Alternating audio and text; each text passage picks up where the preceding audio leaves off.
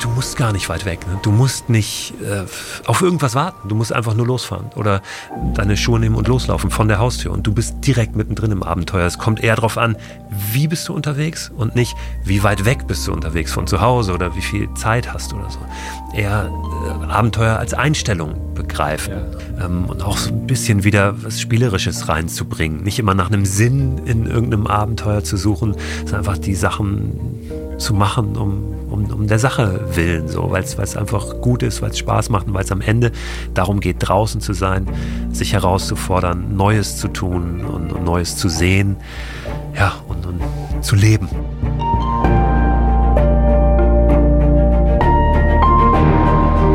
Helden der Meere. Der Blue Awareness Podcast mit Christian Weigand. Hallo und herzlich willkommen zu dieser Episode von Helden der Meere. Stell dir vor, du hörst Podcasts, liest Bücher oder schaust Dokumentationen über ganz große Abenteuer. Und das weckt auch in dir die große Abenteuerslust.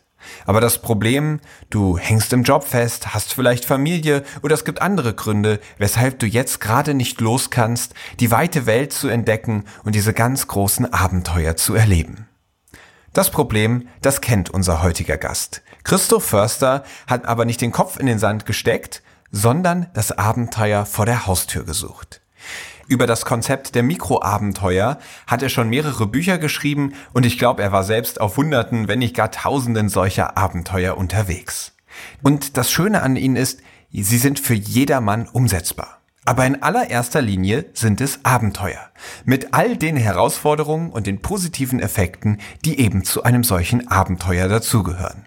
Christo macht diese Abenteuer manchmal dann doch etwas größer, als man es sich vielleicht unter einem Mikroabenteuer vorstellen würde. So ist er zum Beispiel mit dem Sub vom südlichsten Punkt Deutschlands bis zum nördlichsten gereist. Also von der Zugspitze bis zur Nordspitze von Sylt.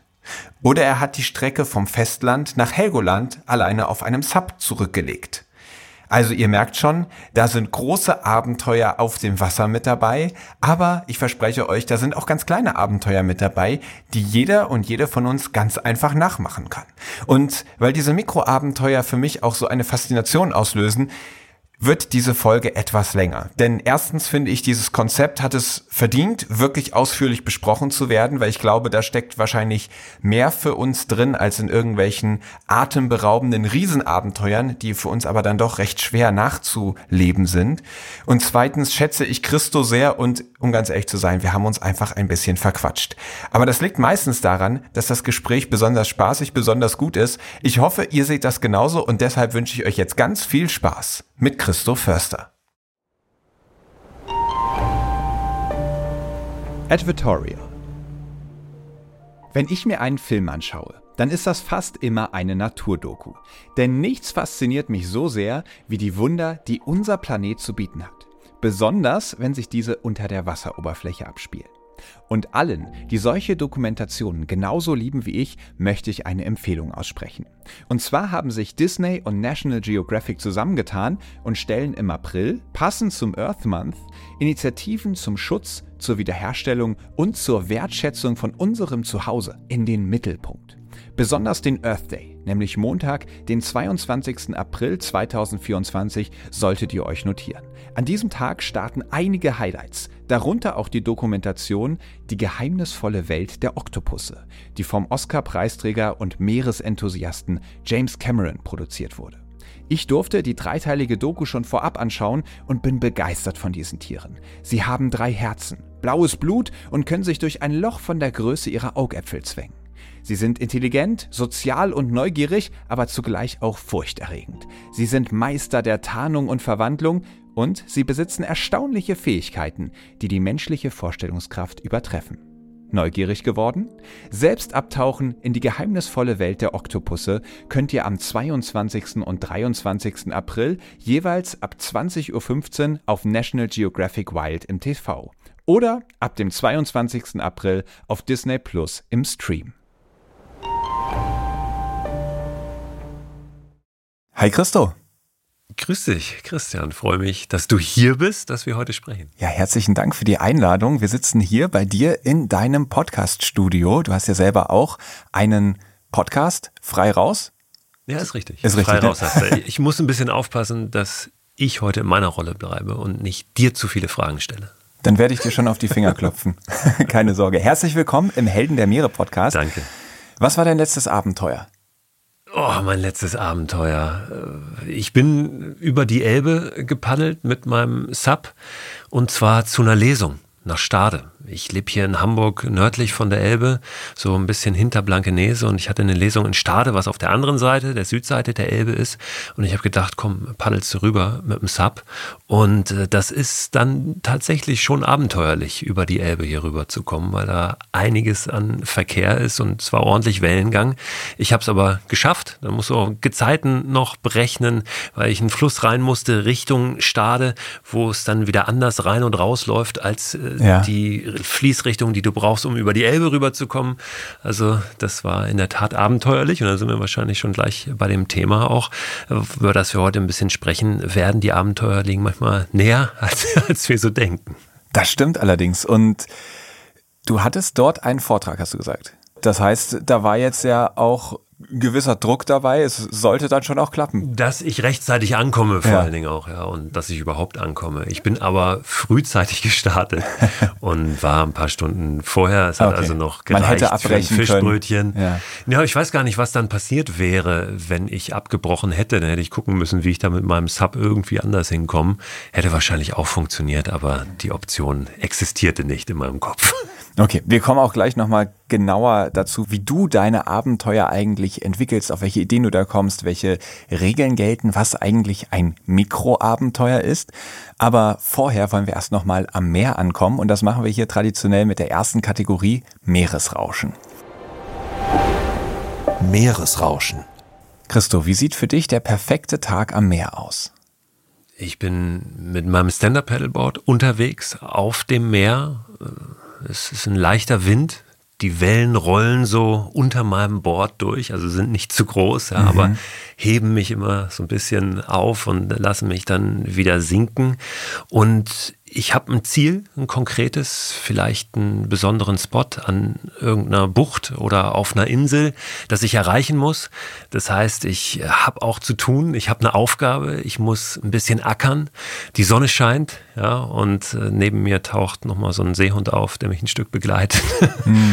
Und äh, irgendwann am Abend, bevor die Sonne untergeht, komme ich an und lasse mich da nieder an diesem Ort, schlage ein kleines Lager auf, vielleicht äh, meine Hängematte hänge ich irgendwo hin und genieße dann noch diesen Sonnenuntergang am Meer.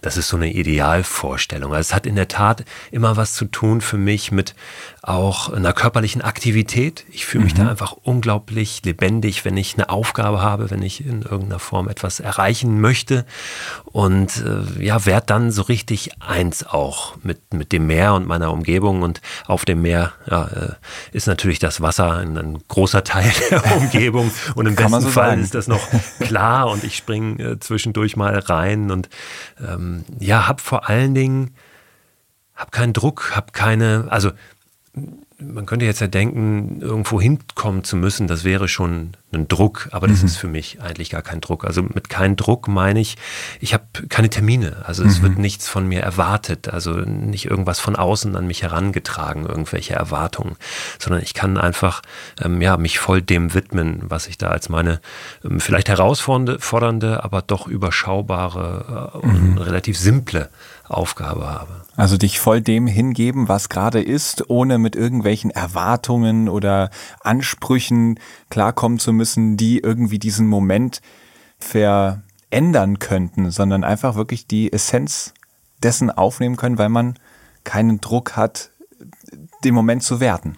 Total. Also, dass ich nichts im Hinterkopf habe, ja. dass da nicht noch so ein anderer Film läuft, als der, der sich gerade mal vor meinen Augen eben ja. darstellt, sondern ähm, ja, nichts zu müssen in, in dem Sinne. Äh, ja, und, und, und es ist selbst, wenn ich irgendwie zum Surfen am Meer bin, äh, dann und das, das bin ich tatsächlich äh, immer wieder auch mit meiner Familie. Und dann hast du aber oft im Hinterkopf, na, jetzt wartet am Strand aber die Familie. Ja, und äh, jetzt bist du auch schon eine Stunde draußen gewesen. Jetzt musst du auch langsam wieder zurück, weil das kannst du dir jetzt hier auch nicht rausnehmen. Mhm. Und selbst das ist ja immer was so ein Film, der im Hintergrund mhm. läuft. Und das nicht zu haben, sondern wirklich zu wissen, ich ja, ich kann mich dem jetzt hier voll hingeben. Das ist eigentlich für mich etwas, was, was so einer Perfektion oder einem perfekten Tag nahe kommt. Sehr schön. Vielleicht können wir ja im Laufe dieses Gespräches noch herausarbeiten, wie wir das hinbekommen, diesen Druck im Hinterkopf loszuwerden und Momente zu kreieren, in denen wir einfach ganz im Hier und Jetzt sein können und solche Abenteuer erleben können. Wir springen jetzt auch schon in die nächste Kategorie. Abenteuer Ozean. Abenteuer ist ja auch das Stichwort, gerade wenn ich an dich als Gast denke. Was macht für dich ein Abenteuer aus? Ein Abenteuer führt mich immer ein Stück weit ins Ungewisse, in mhm. die Ungewissheit. Das ist für mich ein ganz, ganz wichtiger Aspekt beim Abenteuer. Viele sagen immer, ich würde gerne ein Abenteuer erleben aber auch wissen, wie es ausgeht, ja. Und eine Garantie haben dafür, wie es abläuft am Ende. Ja. Nur dann kann es schon kein Abenteuer mehr sein. Deswegen ist es für mich so wichtig. Natürlich ist ein Abenteuer in irgendeiner Form immer ein Raus aus dem Wohlfühlbereich, ne, mhm. aus dem gewohnten Bereich, ein Beschreiten neuer Wege. Ähm, Im Außen, ja, also wirklich auch neues Terrain betreten, aber auch im Innen. Also ähm, mich etwas stellen oder etwas wagen, was ich bis dato vielleicht mich noch nicht gewagt habe. Und dann eben führt es immer eigentlich ins Ungewisse rein, weil ich da ja noch nicht war. Also irgendwo hin, wo ich noch nicht war. Mhm. Ist alles, was außerhalb dieser Gewissheit und dieser Komfortzone ist, gleich ein Abenteuer? Ich muss sagen, wenn ich jetzt drüber nachdenke, ich glaube, für mich ist Abenteuer auch gleichzeitig irgendeine körperliche Aktivität irgendwie eine, eine Reise über den Atlantik oder ne, irgendwie sowas, einen, einen Marathon laufen, was weiß ich. Könnte es auch irgendwas sein, was man zu Hause auf der Couch erlebt? Aber, Theoretisch ja. Aber wenn man dann irgendwas macht, Gespräche führt mit Leuten in einer Tiefe, wie man sie noch nicht hatte, Themen bearbeitet oder sowas, das ist, die Grenzen sind natürlich fließend und äh, ich kann auch nicht definieren, wo, wo hört ein Abenteuer auf, wo fängt es an. Das ist auch immer sehr individuell, weil Komfortzonen sehr individuell sind und ähm, das ist, es gibt ja da keine Lexika-Einträge oder Definitionen. Natürlich gibt es äh, bestimmte Dinge, bestimmte Kriterien, die so die Gemeinheit mit einem Abenteuer verbindet, aber das bleibt am Ende immer sehr mhm. individuell. Es ist allerdings so, und das ist, glaube ich, auch ein ganz wichtiger Aspekt, dass Abenteuer nicht immer unbedingt mit einer körperlichen Höchstleistung verbunden sein muss, also nicht immer ein, ein höher, schneller, weiter mhm. sein muss. Ich glaube, das ist auch so eine Falle, in die man oft reintappt, dass man denkt, wenn ich ein Abenteuer erleben will, dann muss ich irgendwas abreißen, irgendeine mhm. Wahnsinnsleistung bringen. Und ich glaube, dass das ein totaler, ähm, ja, eine, eine, eine Fehlleitung ist, weil für viele ist ja auch dies höher, schneller, weiter die Komfortzone, weil sie das kennen, weil sie dieses ja. Muster immer bedienen. Aus dem Beruf zum Beispiel. Warum sind die klassischen äh, Managersportarten Triathlon und Laufen, ja, mhm. wo es immer darum geht und Radfahren. Ne? Ähm, es geht um Kilometerschnitt, es geht um Zahlen. Ja? Mhm. Und dann äh, halten sie noch nicht mal an, wenn du sie nach dem Weg fragst, damit der Kilometerschnitt nicht versaut wird. Ja? Und es, es, geht um Distanzen und um gewisse Zeiten, die du in einem Wettkampf erreichst. Und schon bist du wieder drin in dieser Komfortzone, äh, in diesem Muster, was du ja eigentlich ohnehin immer bedienst, wo es total gut wäre, da mal rauszukommen und vielleicht ein größeres Abenteuer, sich mal hinzusetzen in den Wald, 24 Stunden in einem Radius von 100 Metern zu verbringen und nicht weglaufen zu können die ganze Zeit, mhm. sondern sich mal mit dem zu beschäftigen, was dann kommt. Also insofern glaube ich nicht, dass ein Abenteuer immer zwingend mit einer körperlichen Leistung oder einer gewissen Distanz oder so verbunden sein muss. Es muss in irgendeiner Form eine Herausforderung sein, ja, die, die uns auf neues Terrain führt, mhm. auch im übertragenen mhm. Sinne. Und das kann eben auch im ganz Kleinen passieren. Also wir, wir müssen dafür nicht immer weit weg, wir brauchen nicht viel Urlaub, sondern wir können das tatsächlich auch im Kleinen tun. Nur ich würde jetzt auch nicht hingehen und jeden Sonntagsspaziergang schon als kleines Abenteuer äh, definieren, nur weil ich das jetzt ein Jahr nicht gemacht habe, einen Sonntagsspaziergang. Ja, und jetzt hast du schon angesprochen, es kann auch im ganz Kleinen sein. Da landen wir bei dem Stichwort Mikroabenteuer. Wie bist du auf diese Idee mit den Mikroabenteuern gekommen?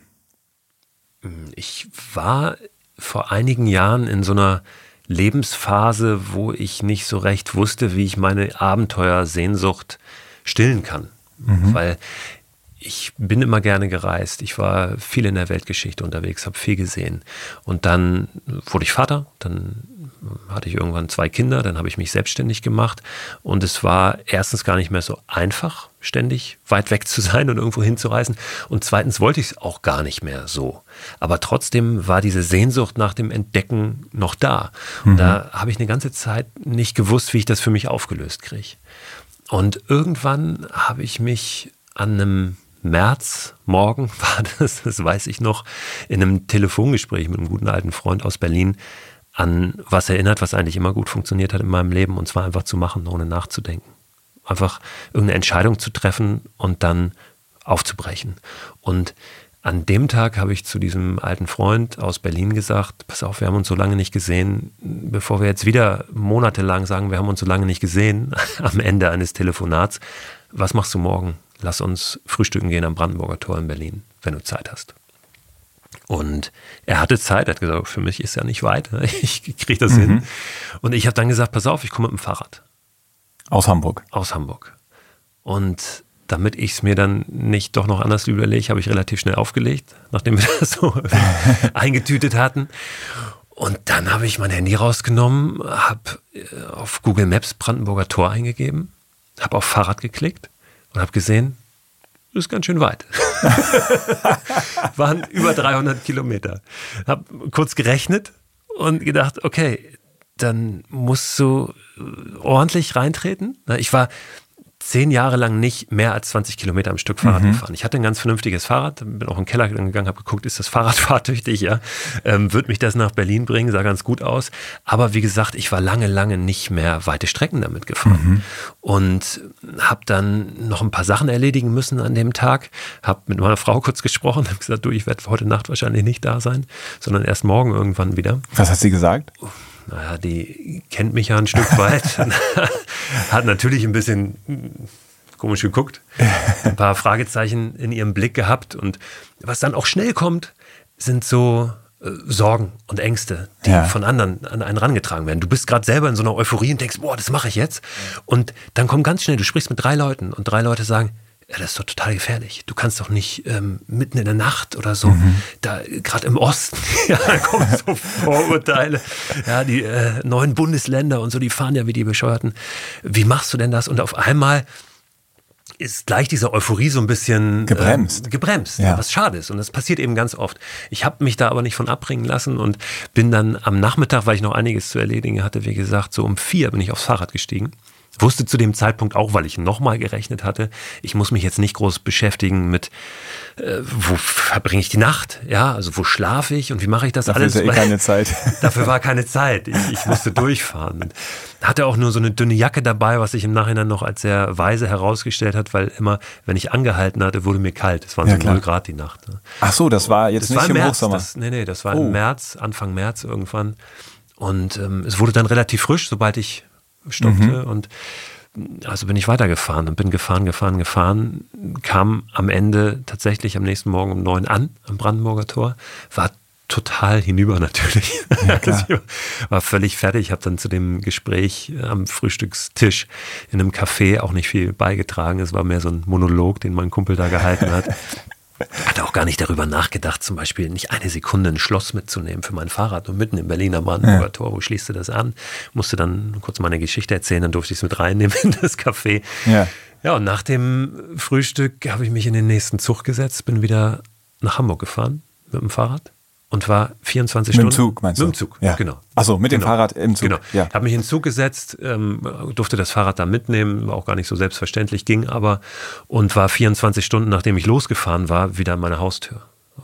Und da habe ich gemerkt, ey, du musst gar nicht weit weg. Ne? Du mhm. musst nicht äh, auf irgendwas warten. Du musst einfach nur losfahren oder deine Schuhe nehmen und loslaufen von der Haustür. Und du bist direkt mittendrin im Abenteuer. Es kommt eher darauf an, wie bist du unterwegs und nicht, wie weit weg bist du unterwegs von mhm. zu Hause oder wie viel Zeit hast oder so. Eher äh, Abenteuer als Einstellung begreifen. Ja. Und das hat für mich total so einen Hebel umgelegt und von diesem Zeitpunkt an habe ich immer mehr solcher kleinen Abenteuer eingebaut in mein Leben, solcher Mikroabenteuer.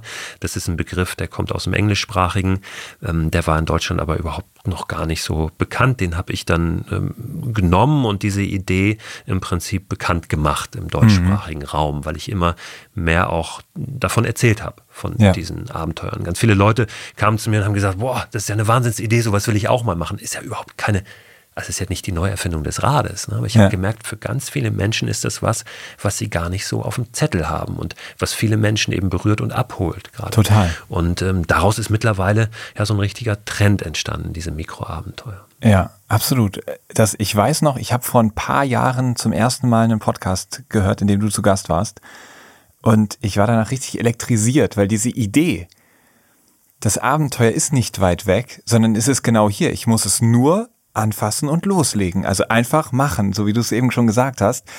Und das, ich kann das total nachvollziehen. Mich hat das da total abgeholt und irgendwie so ein bisschen so die Scheuklappen abgenommen und gedacht, natürlich, es, es kann jetzt losgehen. Wie aufregend ist das Leben? Du kannst jede Sekunde losgehen und ein Abenteuer erleben. Dafür musst du nicht ein Jahr planen und nach Hawaii reisen oder sonst was. Klar, kannst du alles machen. Aber du kannst auch hier direkt loslegen wir werden da auch einige Ideen noch sammeln, die du zum Beispiel schon umgesetzt hast. Jetzt hast du für dich selbst ein paar Regeln festgelegt, was ein Mikroabenteuer mhm. ausmacht. Magst du uns da mal kurz mhm. so deine Rahmenbedingungen? Ja, ich wollte was haben, so Spielregeln, die das für mich nochmal abgrenzen von anderen Sachen, die ja. ich draußen mache, die das nochmal so ein bisschen ähm, ja, besonders machen und, und greifbarer. Und zwar sind es drei Stück. Die erste ist ein Zeitfenster. Also ein Mikroabenteuer dauert bei mir nicht mehr als 72 Stunden, weil ich finde, danach ist es dann nicht mehr klein, ja. sondern wird es zu groß. Und die zweite Regel ist, ich benutze kein Auto und kein Flugzeug. Mhm. Flugzeug hört sich jetzt erstmal äh, komisch an, aber ich habe mit Menschen gesprochen, als ich von dieser Idee erzählt habe, die dann auch gesagt haben, ja, habe ich auch gemacht neulich. Sind wir Freitag nach Mallorca geflogen, Sonntag zurück. Ja. Und äh, das ist für mich nicht das, was ich ja. unter einem Mikroabenteuer verstehe. Also kein ja. Auto, kein Flugzeug. Mhm. Möglichst aus eigener Kraft oder mit öffentlichen Verkehrsmitteln. Die dritte Regel ist, wenn eine Nacht dabei ist, dann verbringe ich die draußen ohne Zelt. Mhm. Das hat zwei Gründe. Einmal, weil ich Wildzelten nicht darf offiziell in Deutschland.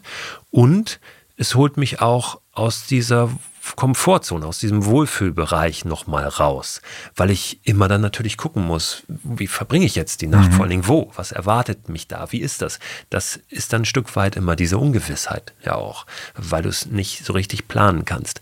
Also diese drei Regeln sind das, die für mich ein Mikroabenteuer definieren, aber ich sage auch immer äh, ganz bewusst dazu, das ist keine Definition, keine allgemeingültige. Ne? Ja. Ähm, das muss jeder für sich selber sehen. Wichtig ist mir diese Idee, wirklich das als Abenteuer zu begreifen und eben nicht, wie ich es eben schon kurz angesprochen habe, zu sagen, das ist jetzt ein Spaziergang, mein Sonntagsspaziergang, der heißt jetzt ab sofort Mikroabenteuer. Ja, ja. Weil das passiert natürlich auch dann irgendwann, wenn das zu einem Trend wird, wenn das größer, größer wird, dann kommen Tourismusverbände, die äh, schreiben dann auf ihre Webseiten, ja, wir haben hier verschiedene Mikroabenteuer in der Region und am Ende sind es nur Wanderwege zu irgendeinem Berg. Ja. Mhm. Und das ist für mich eigentlich nicht das, was ein Mikroabenteuer ausmacht. An einem Wochenende irgendwo hinzufahren, auf einen Wanderparkplatz sich mit dem Auto zu stellen, auf einen Berg zu gehen und wieder zurück ja. und dann einen Kaffee zu trinken irgendwo. Ähm, sondern wirklich eine Herausforderung suchen und in irgendeiner Form sich was, eine Herausforderung auch kreieren. Ja. Diese, diese Abenteuer schaffen. Und da sind so Spielregeln für mich immer ganz hilfreich, weil man muss ja mal unterscheiden. Also es gibt Abenteuer, die also verschiedene Arten von Abenteuer. Es gibt einmal die Abenteuer, die sind auf einer ganz anderen Ebene, Geschichten von Menschen, die, weiß ich nicht, über die Meere fliehen oder so, ja, ähm, wo es kein selbstgewähltes Abenteuer ist, wo ja. es um eine, Erfahrung geht oder so. Ähm, das natürlich aber wahnsinnige Abenteuer sind, wenn man genau drauf guckt. Dann gibt es Abenteuer, Ich habe gerade äh, eine tolle Folge von deinem Podcast äh, gehört, von dem Julian, der über den oh, ja.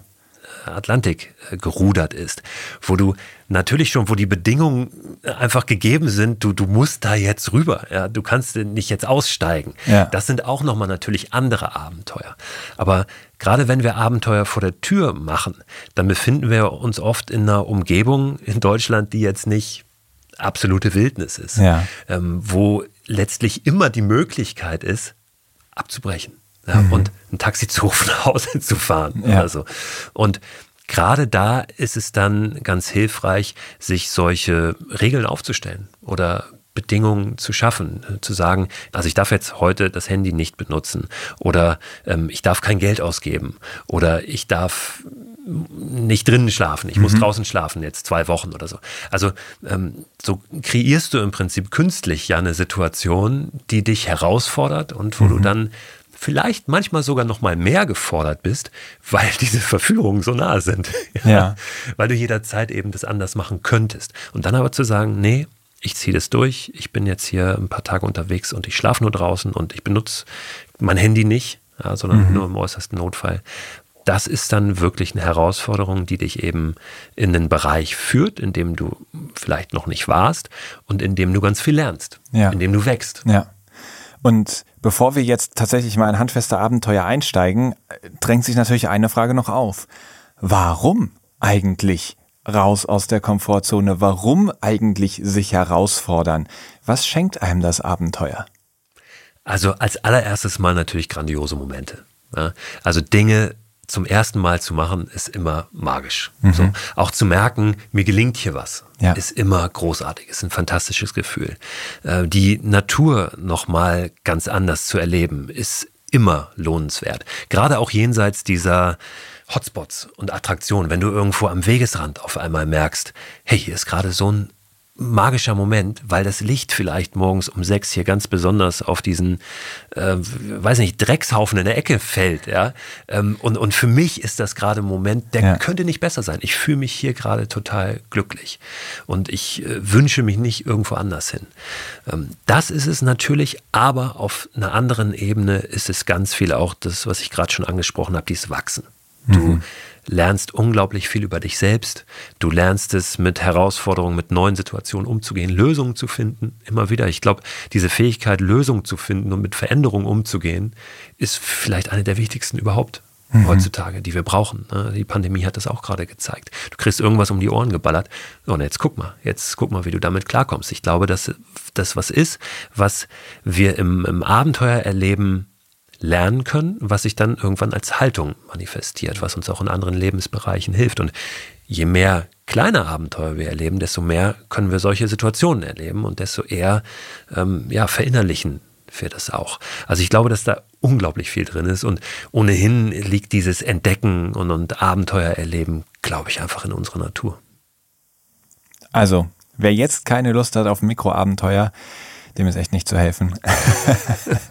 Ja, die Frage ist immer, wie das, wie das dann aussieht. Aber da, Ja, da, da reden wir auch nochmal drüber ja. und wir reden auch noch darüber, dass ich selbst total angetan bin von dieser Idee und trotzdem noch echt eine Umsetzungsniete bin. Äh, da kannst du mir gleich nochmal ordentlich die, die Ohren waschen und äh, Ich kann dir gleich das Handy Tipps wegnehmen und dann sage ich, pass mal auf, komm zu Fuß nach Hause, du rufst du in der Woche an und dann erzähl mal, wie es dir ergangen ist. Ich werde berichten. Schauen wir uns mal eines deiner Abenteuer an, das natürlich mit dem Meer zu tun hat. Du bist mit dem Sub nach Helgoland gepaddelt.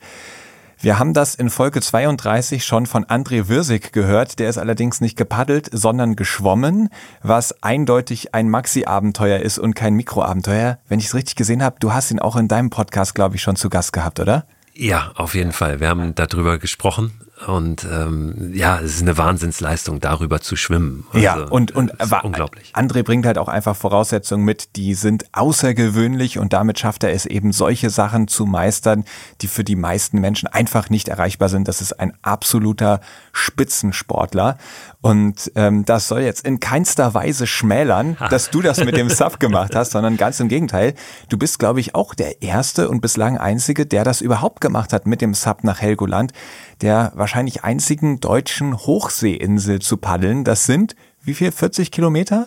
Na, es ist ein, vom Festland ein bisschen weiter. Bisschen sogar, weiter? Sogar 60. 60, ja. Ungefähr 60 Kilometer. So. Ähm, ja, ich bin, ich weiß nicht, glaube ich, es war der Sommer oder sogar zwei Sommer, bevor André rübergeschwommen ist. Und ähm, wir, wir hatten vorher auch immer schon mal wieder drüber gesprochen. Ja. So über ähm, diese, diese Aktion, die er dann gemacht hat. Ja, ich, ich würde allerdings jetzt auch sagen, ich bin kein Spitzensportler, das bin ich nicht, aber das ist jetzt dennoch nichts, was jeder mal direkt nachmachen sollte. Ja. Also das ist schon für mich ein Mikroabenteuer gewesen, weil es war äh, innerhalb meiner Mikroabenteuerregeln tatsächlich. Aber es ist natürlich eher eine Mikroexpedition. Ja. Weil du musst dich darauf schon vorbereiten. Du kannst jetzt nicht einfach sagen, ja, heute habe ich mal Lust, jetzt packe ich mein Board und dann paddel ich los, weil da muss einfach alles stimmen, auch von Ja. den Bedingungen her. Der Wind muss aus der richtigen Richtung kommen und so weiter. Du hattest auch viele Fehlversuche, ne? Äh, ehrlich gesagt, richtig losgepaddelt bin ich nicht. Also ich Ah, okay. hatte keinen richtigen Fehlversuch. Ich hatte einen Sommer, den ich mir ausgeguckt hatte, wo ich das eigentlich realisieren wollte. Da hat das nicht funktioniert. Da bin ich aber letztlich gar nicht losgepaddelt, weil ich körperliche Probleme hatte. Ich habe mich da so ein bisschen in eine Sackgasse gepaddelt, weil ich unbedingt wollte, wollte, wollte. Und Achso, du hast dich so viel vorbereitet, so viel trainiert. Einfach unglaublich viel gemacht, genau, ganz viele Strecken und habe eins ein bisschen schleifen lassen und zwar dagegen zu arbeiten und zum Beispiel mich zu dehnen. Ne? Hm. Ähm, wenn du so eine, wenn du immer auch nur in so eine minimale vielleicht Fehlstellung paddelst oder so und dann immer weiter da reinarbeitest und die Muskulatur wird ja irgendwann so stark ja, und Hm. so kräftig. Und wenn die auch immer nur so ein Müh in, in die falsche Richtung zieht, dann ist irgendwann halt Ende, weil die so kräftig ist und Ja. dann ist das alles so fest. Das war bei mir der Fall. Ich konnte im Prinzip nicht mehr laufen. Also ich hatte wie so ein, wie so ein Hexenschuss, richtig? Krass. Und musste mich da dann lange rausarbeiten. Deswegen wurde das in diesem Sommer, wo ich es eigentlich machen wollte, nichts. Und hatte es dann schon mehr oder weniger so ad acta gelegt. Dann im nächsten Sommer habe ich trotzdem irgendwann wieder angefangen, so zu schielen auf den, den Wetterbericht, die, die Windvorhersage vor Ja. allem. Und irgendwann habe ich gesehen, boah, da, da kommt ein Wochenende und es ist sogar ein Wochenende, wo das passen könnte. Und ich war eigentlich gar nicht super vorbereitet körperlich. Also ich war so normal fit und habe mir gedacht, ey, aber das ist die Chance jetzt in diesem Sommer. Weil da einfach Wind und Tide und alles zusammengepasst hat. Genau, also du brauchst einfach einen, einen leichten Wind aus Südost. Das Ja. hast du schon mal sehr selten da an Ja. der Ostsee, weil der meistens vom Meer her Klar. bläst. Und dann muss die Tide auch noch passen, genau, weil du ja bei Hochwasser losfahren möchtest, damit das Wasser dich mit rauszieht. Und dann irgendwann, nach sechs Stunden, kippt das Wasser ja wieder. Also die Tide kippt. Und ich wusste, ich bin nach sechs Stunden noch nicht da. Und dann ist die Frage, die du dir natürlich stellst, was mache ich dann? Also schaffe ich das dann, dagegen anzukommen, gegen die Tide, wenn ich da draußen bin? Die Strömung wird natürlich immer ein bisschen weniger, je weiter du weg bist vom, vom Land. Aber ich hatte keine Ahnung, Ja. ähm, wie stark sie dann da ist. Ne? Und das waren halt viele Fragen, die, die offen blieben, auch bis zum Schluss, aber mit denen ich mich auseinandergesetzt habe, ganz viel auch mit Menschen gesprochen, die, äh, weiß ich, im Segelsport erfahren sind zum Beispiel. Und jeder, aber wirklich durch die Bank weg, jeder hat mir einen Vogel gezeigt. Hat gesagt, das kannst du mit dem Sub nicht machen. ne? Es gibt einen Grund, warum das noch nie jemand gemacht hat. Aber ich wusste, es hat Menschen gegeben, die haben das mit dem Kajak gemacht. Es gibt immer wieder Menschen, die das mit dem Kajak machen. Und ich glaube immer, alles, was man mit dem Kajak machen kann, kann ich auch mit dem Sub machen. Und deshalb ja, habe ich mich dann nicht, auch da nicht beirren lassen. Habe gedacht, ich will das versuchen. Ich will das wenigstens Ja. ausprobieren. Habe allerdings ähm, irgendwann gemerkt, ich baue lieber ein Backup ein. Also ich besorge mir irgendwie ein Boot, was so hinter mir herfährt. Also wirklich nur als, als Notnagel. Ich Ja. will das autark machen. Ich will auch alles auf meinem Board haben, was ich brauche dafür ähm, von Trinken über Klamotten und, und, und. Aber ich möchte halt, falls ich nicht dagegen ankomme, gegen die Strömung oder Ja. aufgrund irgendeines Umstands Helgoland verpasse ja, und dann weiter rausgezogen werde oder so, dann hätte ich ganz gerne irgendein Backup eben da. Ja, sonst wäre ja auch wirklich gefährlich. Wäre unverantwortlich. Unverantwortlich, einfach, genau. ne? Ich bin, Zweifelsfall bin müssen die Familienvater und du- los. müssen die Seenotretter los, Ja. die andere Sachen zu tun haben, genau. Und ähm, das wollte ich mir natürlich dann auch nicht vorwerfen lassen. Also das ähm, war so das, was, was letztlich dazu geführt hat, dass ich es war ein Samstag, an dem ich hier in Hamburg gestartet bin. Und ich habe das wirklich so gemacht, dass ich auch mit einem aufblasbaren Sub, Ja, also es ähm, war jetzt kein festes Board, was ich irgendwo ja. da äh, an den Strand habe transportieren lassen, sondern ich bin von meiner Haustür los mit diesem, mit dieser Tasche, die du hinter dir herziehst oder auf dem Rücken tragen kannst. Mein aufblasbares Sub da drin, noch so ein paar andere Utensilien natürlich. Bin in den Bus gestiegen, bin äh, zum Bahnhof gefahren, bin nach Cuxhaven gefahren mit der Bahn. So, bin dann da an den Strand getappert und äh, wollte an diesem Samstag noch nach Neuwerk. Neuwerk ist so eine vorgelagerte Insel, ungefähr zehn Kilometer vor Cuxhaven. Mhm. Da kann man bei Ebbe sogar rüberlaufen. Okay. Ähm, ich musste natürlich aber auf Hochwasser warten, um dann darüber zu paddeln. Bin dahin und äh, habe da die Nacht verbracht. Hatte, weiß ich noch, am, am Strand von Cuxhaven bin ich noch zum Leuchtturmwärter einmal hoch und wollte dem sagen, du pass mal auf, ähm, damit du dir keine Sorgen machst. Also ich fahre jetzt raus und ich komme nicht wieder. Mhm. Der sagte nur, du, ich habe jetzt eh gleich Feierabend, in zehn Minuten ist mir egal, äh, aber ruf doch mal die Feuerwehr an. Weil es kann natürlich tatsächlich sein, dass irgendein Tourist äh, an der Promenade das beobachtet und dann ja. bei der Feuerwehr anruft. Und die habe ich dann informiert und die haben meine Handynummer notiert. So wusste ja. ich, also da, da ist das jetzt auch in Ordnung, dass ich das mache, dass ich aufbreche und bin dann losgepaddelt, zwei Stunden rüber ungefähr nach Neuwerk, habe da direkt am Wasser an so einer Bank, eine Parkbank im Prinzip, die direkt am Wasser stand, ähm, die Nacht verbracht, habe da drunter geschlafen, einfach mit Schlafsack, Isomatte, hatte ich alles dabei auf ja. Bord und dann am nächsten Morgen um sieben habe ich dieses Boot getroffen, was dann da auch noch Neuwerk kam und bin gestartet bei Hochwasser.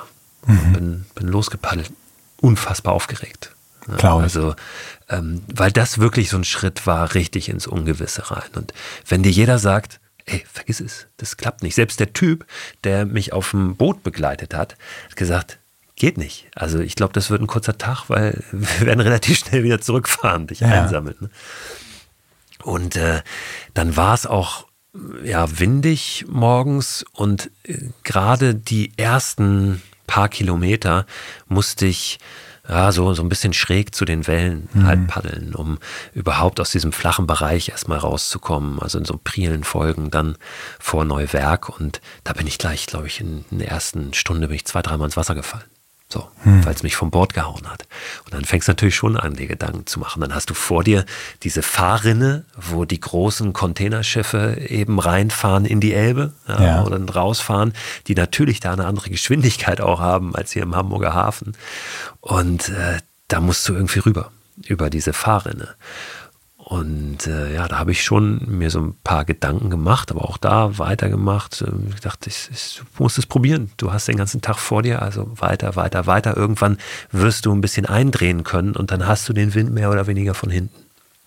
Und ich kam an diese Fahrrinne ran habe dann in einiger Entfernung so ein Schiff gesehen, sonst war nicht viel los. Das kam zwar in meine Richtung, aber ich habe gedacht, so jetzt oder nie, jetzt musst du darüber Vollgas. Und bin dann über diese Fahrrinne ähm, so schräg rüber hab's geschafft. Das Schiff kam näher als die sind ganz schön schnell, ne? Ich es vermutet hatte, ja. ja. aber es hat gereicht auf jeden Fall. Und dann war es tatsächlich möglich einzudrehen. Ich hatte auf einmal den Wind im Rücken und dann lief es viel viel besser. Ich hatte mhm.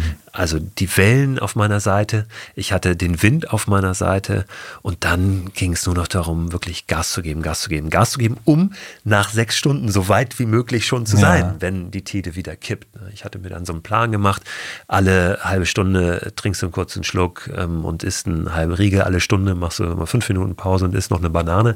Ja. Und ähm, ja, so, so habe ich mich dann Richtung Helgeland gearbeitet und irgendwann tauchte dann die Insel so am Horizont auf.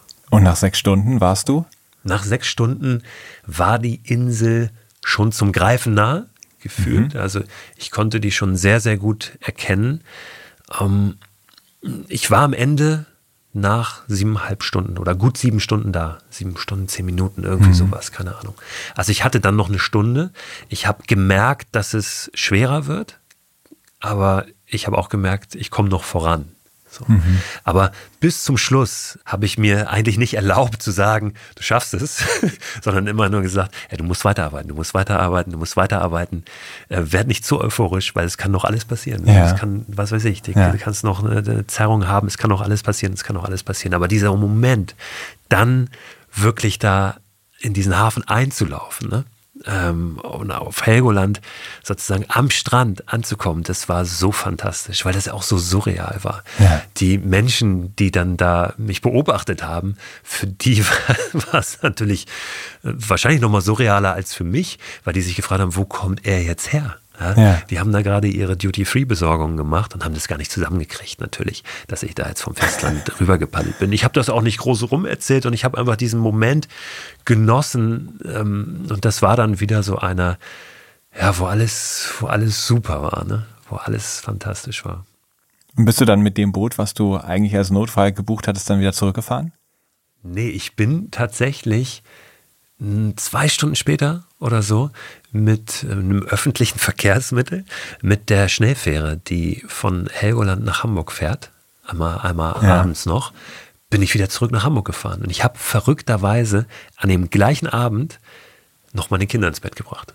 So, also das, so, so viel kann dann drin sein in so einer kurzen Zeit. Ne? Ja. Also das war unglaublich. Ähm, ja, und tatsächlich äh, ist das natürlich auch sehr schnell abgelaufen, so im Rückblick, aber es waren immer wieder Momente dabei, wo ich das Gefühl hatte, die Zeit steht jetzt still.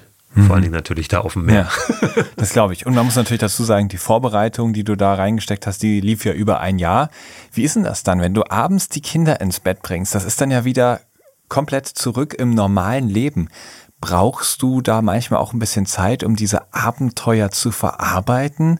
Weil ich glaube, so eine Sache, die du häufig auch sagst, so ein Mikroabenteuer, das kann auch im Alltag passieren. Das kann auch einfach sein, dass du an einem Werktag abends sagst, ich gehe jetzt in den Wald, schlaf da, übernachte da und gehe am nächsten Morgen einfach von da aus wieder an die Arbeit.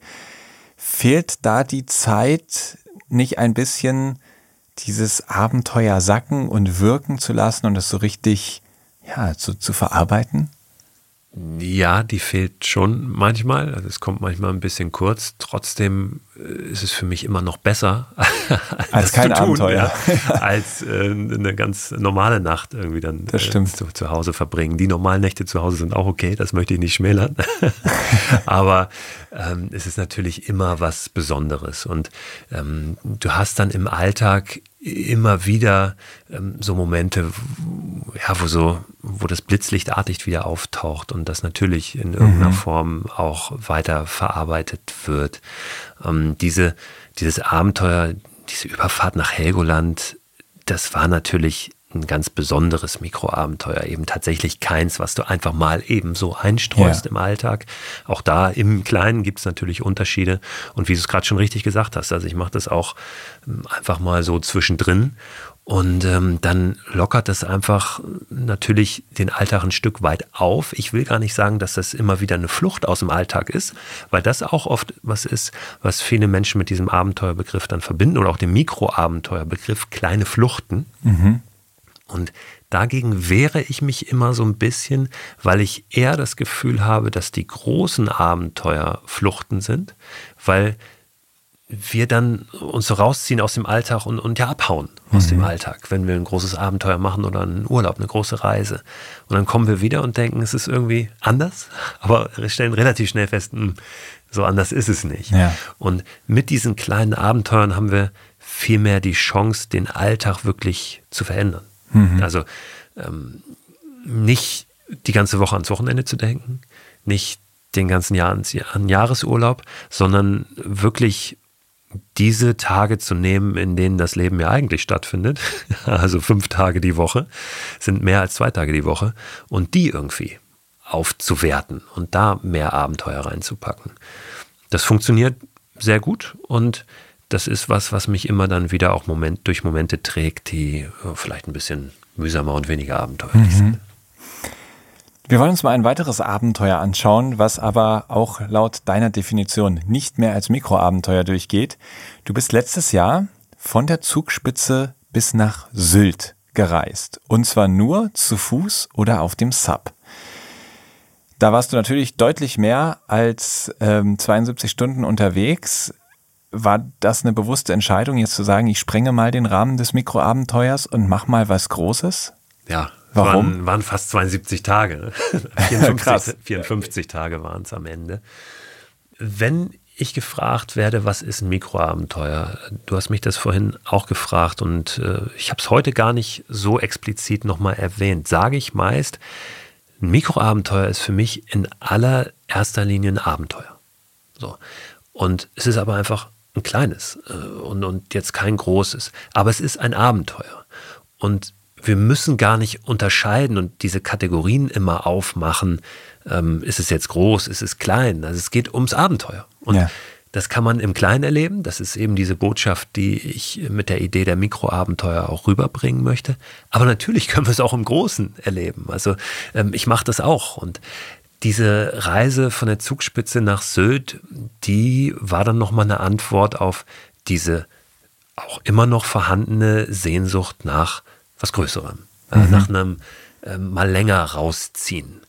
Und da das aber zu dem Zeitpunkt nicht so einfach möglich war, das am Ende der Welt zu machen, ne, weil wir uns in der Pandemie befunden haben, habe ich geguckt, wie kann ich das vielleicht ein Stück weit zusammenbringen, auch mit diesen ähm, Regeln oder mit diesen Ideen des Mikroabenteuers, aber einfach länger unterwegs zu sein. Mhm. Wie kann ich Deutschland mal zu einem richtig großen Abenteuer herausfordern? Funktioniert das tatsächlich auch ein großes Abenteuer, eine richtige Auszeit, ein paar Monate, ja, zwei, drei Monate, in Deutschland zu machen? Kann das, kann das klappen? Und so entstand diese Idee, ähm, ja, einmal komplett durch Deutschland zu reisen, auf eine Art und Weise, ähm, wie es auch noch keiner gemacht hat, wobei es dabei nicht darum geht, ähm, irgendwie einen Rekord zu machen, sondern ich finde es immer schön, so ein, so ein, so ein weißes Blatt vor mir zu haben, also keine hm. Blaupause zu haben. Verstehe. Ähm, wenn du jetzt denkst an den Jakobsweg oder eine Alpenüberquerung, das sind ja oft so Sachen, ähm, die Menschen einfallen, die auch alle ganz toll sind, wenn sie sich mit sich selber auch beschäftigen ja. wollen eine Zeit lang ne, und sich rausziehen wollen, auch so eine innere Reise machen wollen, dann gibt es immer tausend Blogs und, und Infos, die du holen kannst. Du weißt genau, welche Etappe ist, wie lang, wo kannst du übernachten und das hat mich so fasziniert an dieser Idee, dass es das dafür nicht gab, weil ich habe das mal recherchiert, es hat auch so noch niemand mhm. gemacht auf Wasserwegen, glaube ich. Vielleicht hat es auch jemand gemacht, aber ich habe niemanden gefunden und darum geht es. Also ja. ich hatte keine Blaupause dafür. Ja. Hm. Ja, und ähm, dann wieder diese Regeln auch, ne, die das nochmal ein bisschen schwerer gemacht haben. Also ich wollte nur draußen schlafen, nur in meiner Hängematte schlafen, wenn möglich. Also ich liebe die Hängematte, um draußen zu übernachten. Und ich wollte eben alles, was ich brauche für diese komplette Reise, alles, was ich brauche, von Anfang bis Ende aus eigener Kraft transportieren. Von Anfang bis Ende, was auch bedeutet, ich stehe auf der Zugspitze mit meinem Stand-Up-Pedalboard und allem, was ich brauche, um bis nach Sylt zu kommen. Das war die Idee und die hat es natürlich erschwert, logischerweise. Das war auch der Sinn der Sache. Ähm, zwischendurch fragst du dich dann auch, bist du, bist du eigentlich bescheuert? Warum? Ja. Warum lässt du das Board nicht einfach unten am Fuß der Zugspitze liegen und sammelst es auf? Aber das hat diese Reise ähm, wirklich speziell gemacht, ähm, wirklich besonders mhm. und ja, ähm, mich dann in der Tat ganz schön herausgefordert. Ja, du hast jetzt gerade schon angesprochen, viele Leute machen solche Reisen ja auch, um eine innere Reise zu machen. Und man könnte auch argumentieren, das ist gerade dann besonders gut möglich, wenn man nicht die ganze Zeit mit Abenteuer beschäftigt ist, weil man nicht weiß, wo schläft man, wie kommt man voran und so, sondern da ist dieser Pilgerweg, wo man genau weiß, was mich erwartet, eigentlich gut, damit mal diese Lehre entsteht, wirklich diese innere Reise machen zu können. Wie war das dann bei deinen 72 Tagen von der Zugspitze nach Sylt? War das vom Abenteuer geprägt und du warst eigentlich am Ende einfach mit dieser profanen, aber sehr anspruchsvollen Aufgabe voranzukommen, so beschäftigt, dass gar kein Platz mehr für was anderes war? Oder ist das eine ähnliche innere Reise, wie es vielleicht auf einer Pilgerfahrt erlebt werden könnte? Da war fast alles drin. Also ganz oft habe ich Phasen gehabt, also ich sage bewusst Phasen und nicht Momente, weil die länger angedauert haben, wo ich mir keine großen Gedanken über den Weg machen musste, weil wenn du auf dem Wasser unterwegs bist, auf Flüssen unterwegs ja. bist, ja, dann ist das relativ vorgezeichnet, äh, wie der Weg aussieht. Da musst du dich nicht mit Navigieren Stimmt. beschäftigen, wie auf dem Meer oder so, sondern du musst einfach diesem Fluss folgen. Du musst dafür sorgen, dass du abends einen Platz zum Schlafen und was zu essen hast. Das ist sehr überschaubar und da bleibt sehr, sehr viel Raum für ähm, ja, Fragen, die du vielleicht an dich selber hast oder mhm. die Auseinandersetzung mit dir selbst. Ähm, manchmal glaube ich, dass, wenn wir jetzt den, den Jakobsweg nehmen, da sind so viele Menschen unterwegs, ja, und du triffst jeden Abend in der Herberge irgendwie wieder die gleichen und bist ähm, im Austausch, was, was auch alles äh, natürlich einen Wert hat. Aber du hast vielleicht weniger die Chance, dich mit dir selbst auseinanderzusetzen, mhm. Weil ganz viele Reize von außen da kommen. Ja. Und die hatte ich sehr wenig auf dieser Reise. Also es war äh, sehr viel mit mir selbst, auch immer wieder natürlich Herausforderungen, die dann irgendwann kamen. Wie mache ich das hier alles? Ähm, zum Beispiel, als ich dann auf, auf die Ostsee kam, wo es wirklich schon windig war und ich nicht immer so einfach auf dem Wasser paddeln konnte. Ähm, Herausforderungen wie, dann hast du offene Hacken, ja, äh, also Blasen, die richtig aufgehen und wo du nicht weißt, ähm, wie kann ich jetzt hier den nächsten Abschnitt, den ich zu Fuß gehen muss, bewerkstelligen. Also sowas hast du natürlich auch, aber ganz viele Auseinandersetzungen mit dir selbst und letztlich ist das auch was, was mir diese Reise gezeigt hat. Selbst in Deutschland kannst du, ja, es, es waren fünf Wochen, die ich unterwegs war, kannst du wirklich einsam unterwegs sein, gerade wenn du auf dem Wasser unterwegs bist, weil du kaum jemanden triffst. Du bist wirklich mit dir alleine und kannst dich ganz viel mit dir beschäftigen. Wahnsinn. Du hast immer in deiner Hängematte geschlafen oder so viel wie möglich, immer draußen. Wie hast du gegessen? Hattest du dann immer Supermärkte und hast dir da was geholt und einen kleinen Gaskocher dabei und damit gegessen? Oder bist du dann immer mal hier und da am schönen Ufercafé ähm, abgestiegen. Wie war da der Plan? Auch alles. Ich hatte immer Hunger. Also ich habe ja, natürlich, fast, fast natürlich. jede Möglichkeit mitgenommen, ja. weil ich wirklich viel äh, gemacht habe, also körperlich. Ich hatte einen kleinen Gaskocher, genau, und habe mich meist so für zwei, drei Tage eingedeckt in irgendeinem Supermarkt, mhm. wo gleich so praktische Fragen auftauchen wie, wo mache ich, mach ich jetzt eigentlich hier mein Board fest? Ja? Wenn ich in den Supermarkt latsche. Stimmt, ja. Ähm, hast ja auch nicht, dann, ein Schloss hatte ich nicht dabei, weil ich musste sehr darauf achten, dass ich wirklich so das wenig Gewicht, wie möglich ja. dabei ja. Wie viel Gewicht war das? Ich hatte 40 Kilo. 40 Kilo? 40 Kilo plus Wasser. Mit denen bist du dann von der Zugspitze ja. dann komplett runtergekraxelt? Genau. Das war hart also 40 Kilo auf dem Rücken zu haben, beziehungsweise eine große Packtasche mit dem Board auf dem Rücken, dann noch einen Rucksack vorne vor der Brust sozusagen. Und so bin ich dann gestartet. Ist, aber das ist ja alpines Gebiet, also das ist ja nicht ja, ohne. Ich bin Klettersteig auch runter. Also ich musste äh, tatsächlich richtig klettern, mich auch sichern ein Stück weit.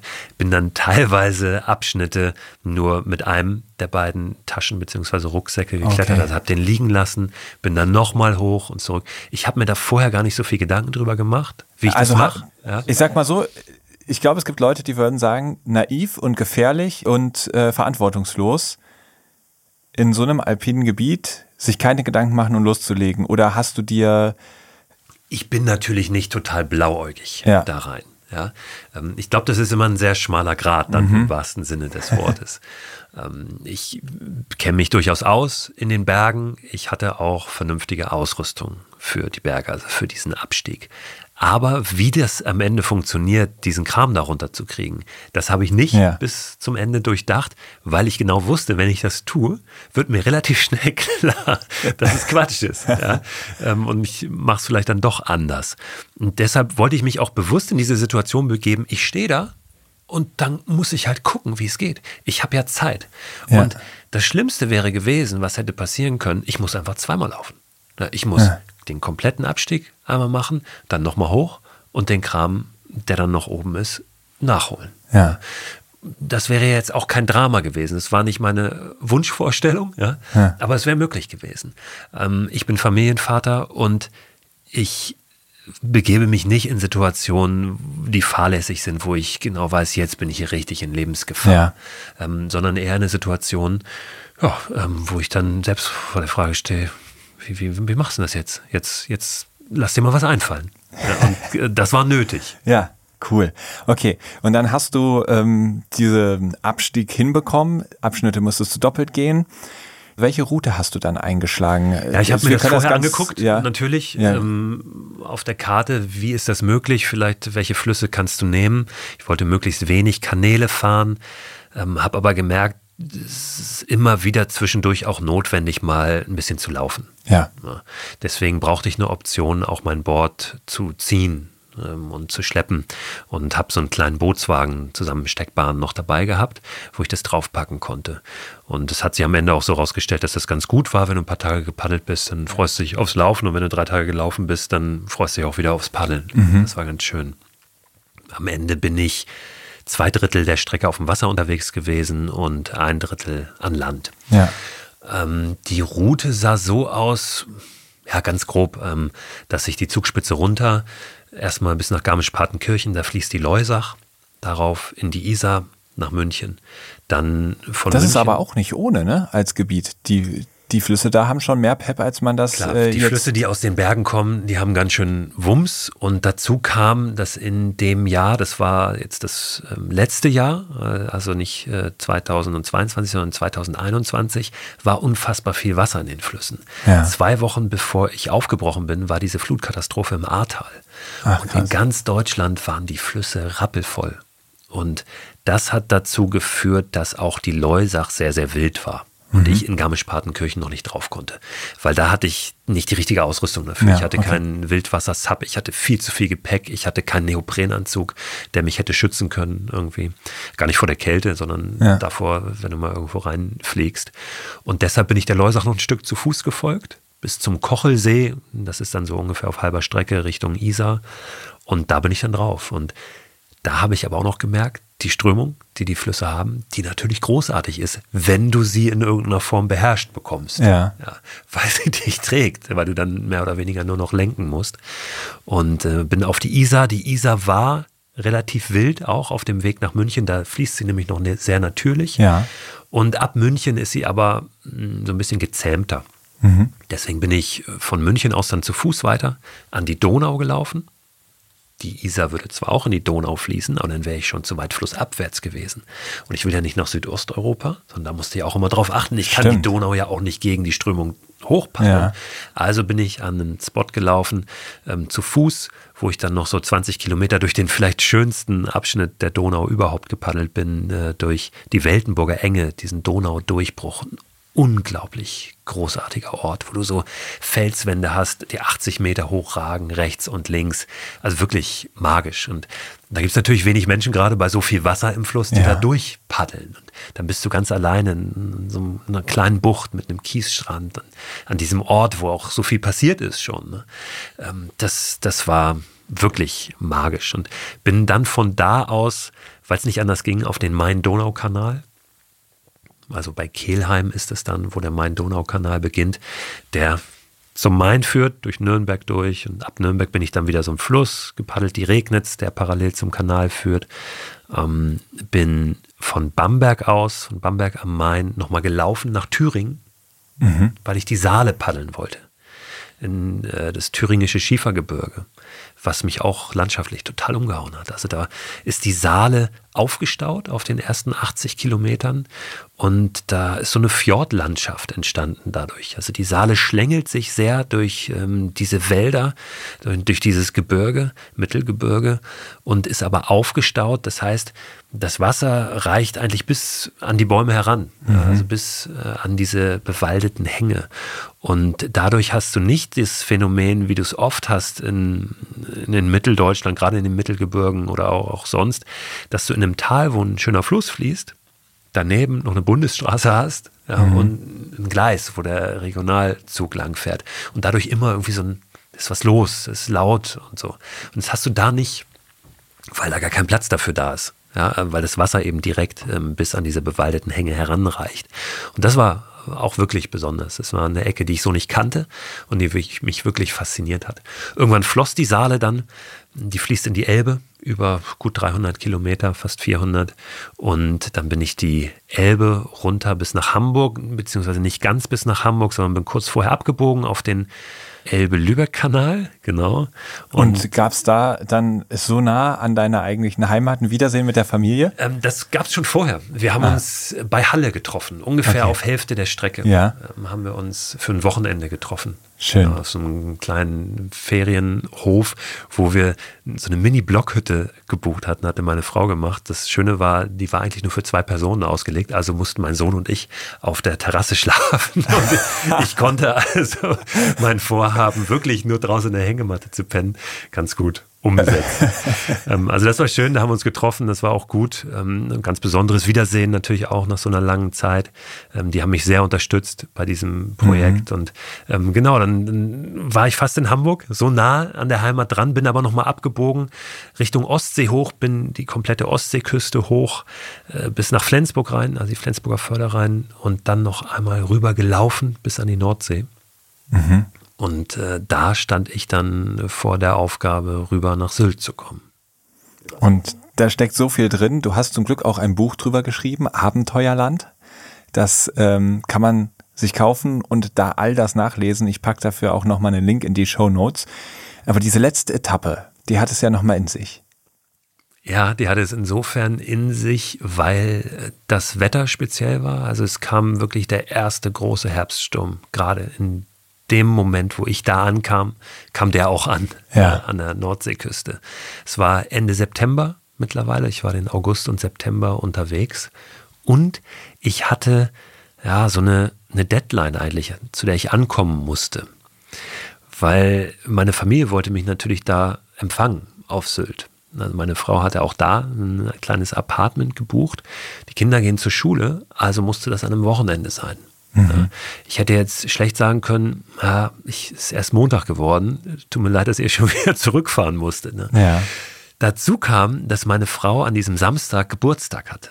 Okay. Und da die mich wirklich so unfassbar supportet hat, natürlich auch, dass ich überhaupt los konnte für so eine ja. lange Zeit, das ist ja nicht so selbstverständlich, wollte ich jetzt auch ungern nach fünf Wochen den Geburtstag verpassen. Zu ihrem Geburtstag da sein, ja, sondern da, leider ist es dann doch ein Tag später geworden. Also, das war der Tag, an dem ich da sein wollte und musste. Aber ähm, ja, dieser Sturm stand halt einfach zwischen mir und diesem Termin. Ich wollte rüber paddeln nach Sylt. Vom Festland sind ungefähr 15 Kilometer, wenn man vom dänischen Festland startet, an den, den nördlichsten Punkt, also den nördlichsten Punkt Deutschlands. Das war mein Ziel, mhm. da oben auf Sylt, am Lister-Ellenbogen. Und ich wusste, ich komme da nicht rüber. Ähm, einfach weil, weil der Sturm zu stark ist. Dann die Gezeiten auch noch dazu. Ähm, das, das hätte nicht funktioniert. Und habe dann überlegt, wie kann ich sonst machen, ohne in den Zug zu steigen und diese allerletzte Etappe jetzt doch nicht aus eigener Kraft zu machen, ne, sondern mit dem Zug nach Westerland mhm. rüber zu fahren. Hab dann überlegt, ähm, kannst du über diesen Hindenburgdamm laufen? Kann man. Darf man aber nicht, streng verboten. Ja, also ja. da geht ja dieser Damm rüber, auf dem Wo der die Gleise. Auto, Bus, äh, Autozug genau, der, der Autozug ja. führt darüber. Du kannst da gehen, theoretisch, ist aber Gelände von der Deutschen Bundesbahn und streng verboten. Ah, okay. So. Dann habe ich überlegt, ob ich vielleicht im Schatten, im Windschatten dieses Hindenburg-Damms da besser rüberkomme, was die Wellen jetzt und den Wind betrifft. Mir wurde dann relativ schnell klar, das läuft ja auch flach da und dann ist da Schlick und dann bleibst du stecken am Ende mhm. ähm, bei Ebbe. Also auch das war keine Option und dann blieb mir eigentlich nur eine einzige. Ich habe dann nochmal komplett umgedacht und habe gedacht, jetzt könntest du noch weiter in den Norden laufen, also noch weiter nach Dänemark hoch und nach Römö rüber also auf die südlichste dänische Insel. Denn da führt auch ein Damm rüber, nur da ist eine Straße drauf, auf diesem Damm und ein Radweg daneben. Hm. Also nochmal 40 Kilometer weiter laufen. Ich hätte jetzt eh nichts tun können, außer warten. Also habe ich gedacht, ich hatte noch zwei Tage Puffer. Läufst du da hoch und guckst, vielleicht geht es von Röme aus nach Sylt rüber zu paddeln. Das ist nämlich kürzer. Das sind mhm. nur so drei, vier Kilometer. Und das habe ich gemacht und ähm, bin dann da über diesen Damm bei wirklich Windgeschwindigkeiten von also Böen bis zu 100 km/h. Ähm, Wind, der waagrecht in der Luft stand habe ich mich da äh, dann, dann rüber gearbeitet, nochmal ein Lager aufgeschlagen, ganz im Süden der Insel, in so einem kleinen Wäldchen direkt am Strand, habe mir die Bedingungen alle nochmal angeguckt für diese Überfahrt, denn die Gezeitenströmung ist da auch relativ heftig zwischen ja. Sylt und Römö, das Listertief, weil da das gesamte Wasser zwischen Festland, Römö und Sylt immer da rein und raus geht, weil im Süden hast du ja den Hindenburgdamm nach Sylt rüber, der das dicht macht. Mhm. Im Norden ist dieser Römö-Damm, das heißt dieses Listertief. Das, das, muss da durch. Das ist die einzige Möglichkeit, rein und raus. Und dadurch ist einfach sehr, sehr viel Wasser in Bewegung. Ja. Und das habe ich mir genau angeguckt, habe mir dann einen Zeitpunkt rausgesucht, wo ich es ähm, versuchen werde am nächsten Morgen, wenn der Wind halbwegs passt. Also den, den letzten Morgen, der möglich war. Mhm. Ja, und dann habe ich mich hingelegt, ähm, den, den letzten Abend in meine Hängematte und es kam aber so ein Gefühl in mir auf, dass alles gut ist. So, dass all, ob das jetzt klappt oder nicht, am nächsten Tag, ob ich vielleicht doch noch die Fähre nehmen muss nach Sylt. Ich werde es versuchen und dann gucke ich, ob es klappt oder nicht. Und ich habe an diesem allerletzten Abend so ein unglaubliches Zufriedenheitsgefühl gehabt, was auf der Tour immer wieder auch schon aufgekommen war. Dieses, dass alles gut ist. Das, ähm, das, das ist so schwer zu beschreiben, aber ich weiß natürlich in dem Moment, auf der Welt ist nicht alles gut. Ja, ähm, es gibt äh, viel Leid und auch viel Dinge, die ich dazu beitragen kann, dass es vielleicht ein kleines, kleines bisschen besser wird. Ähm, aber in dem Moment ähm, war das alles weg und, und für mich war in dem Moment alles gut. Mhm. Und das sind so Momente, die wir, äh, glaube ich, nur noch sehr selten haben in unserem Leben. Und es ist ganz wichtig, ist, sich das auch zu erlauben, dass es die geben darf. So. Ähm, und insofern war ich völlig fein mit mir und der Welt, als ich mich hingelegt habe für diese letzte Nacht. Am nächsten Morgen war tatsächlich der Wind weniger. Und ich habe mich dann aufgemacht, vorbereitet und bin losgepaddelt auf dieses Lister tief, ähm, wo du viel Wasser unter dir hast und, und eine ganz komische Strömung, so ein bisschen so wabbelig. Also ich mhm. kannte Strömung, ich war nun viel auf dem Wasser unterwegs gewesen äh, und lange. Ähm, da hast du alle verschiedene Arten von Strömungen fast schon irgendwie erfahren, aber das war nochmal ganz anders, mhm. weil es so, so ein bisschen ja, fast unheimlich war, wie sich, wie sich das Wasser so unter dir bewegt hat, aber du es gar nicht richtig gesehen hast. Irgendwann habe ich aber auch da gemerkt, ich komme gegen die Strömung an, das wird was und ich bin da gleich da. Ich komme jetzt an und die warten auf mich und ja, auch das war, war fantastisch. Also ich bin wirklich genau an dem Punkt zufälligerweise auch angekommen, an dem ich ankommen wollte, an diesem allernördlichsten Punkt Deutschlands. Ich hatte eigentlich einen Leuchtturm mir so als, als Marke gesetzt, konnte das nicht ganz halten, weil ich so ein bisschen abgetrieben bin. Dann gab es so eine Holzstange, die rausragte. Ähm, die habe ich dann gesehen, dann nimmst du halt die Fässer auf die zu. Also die stand am, am Strand von, von Sylt.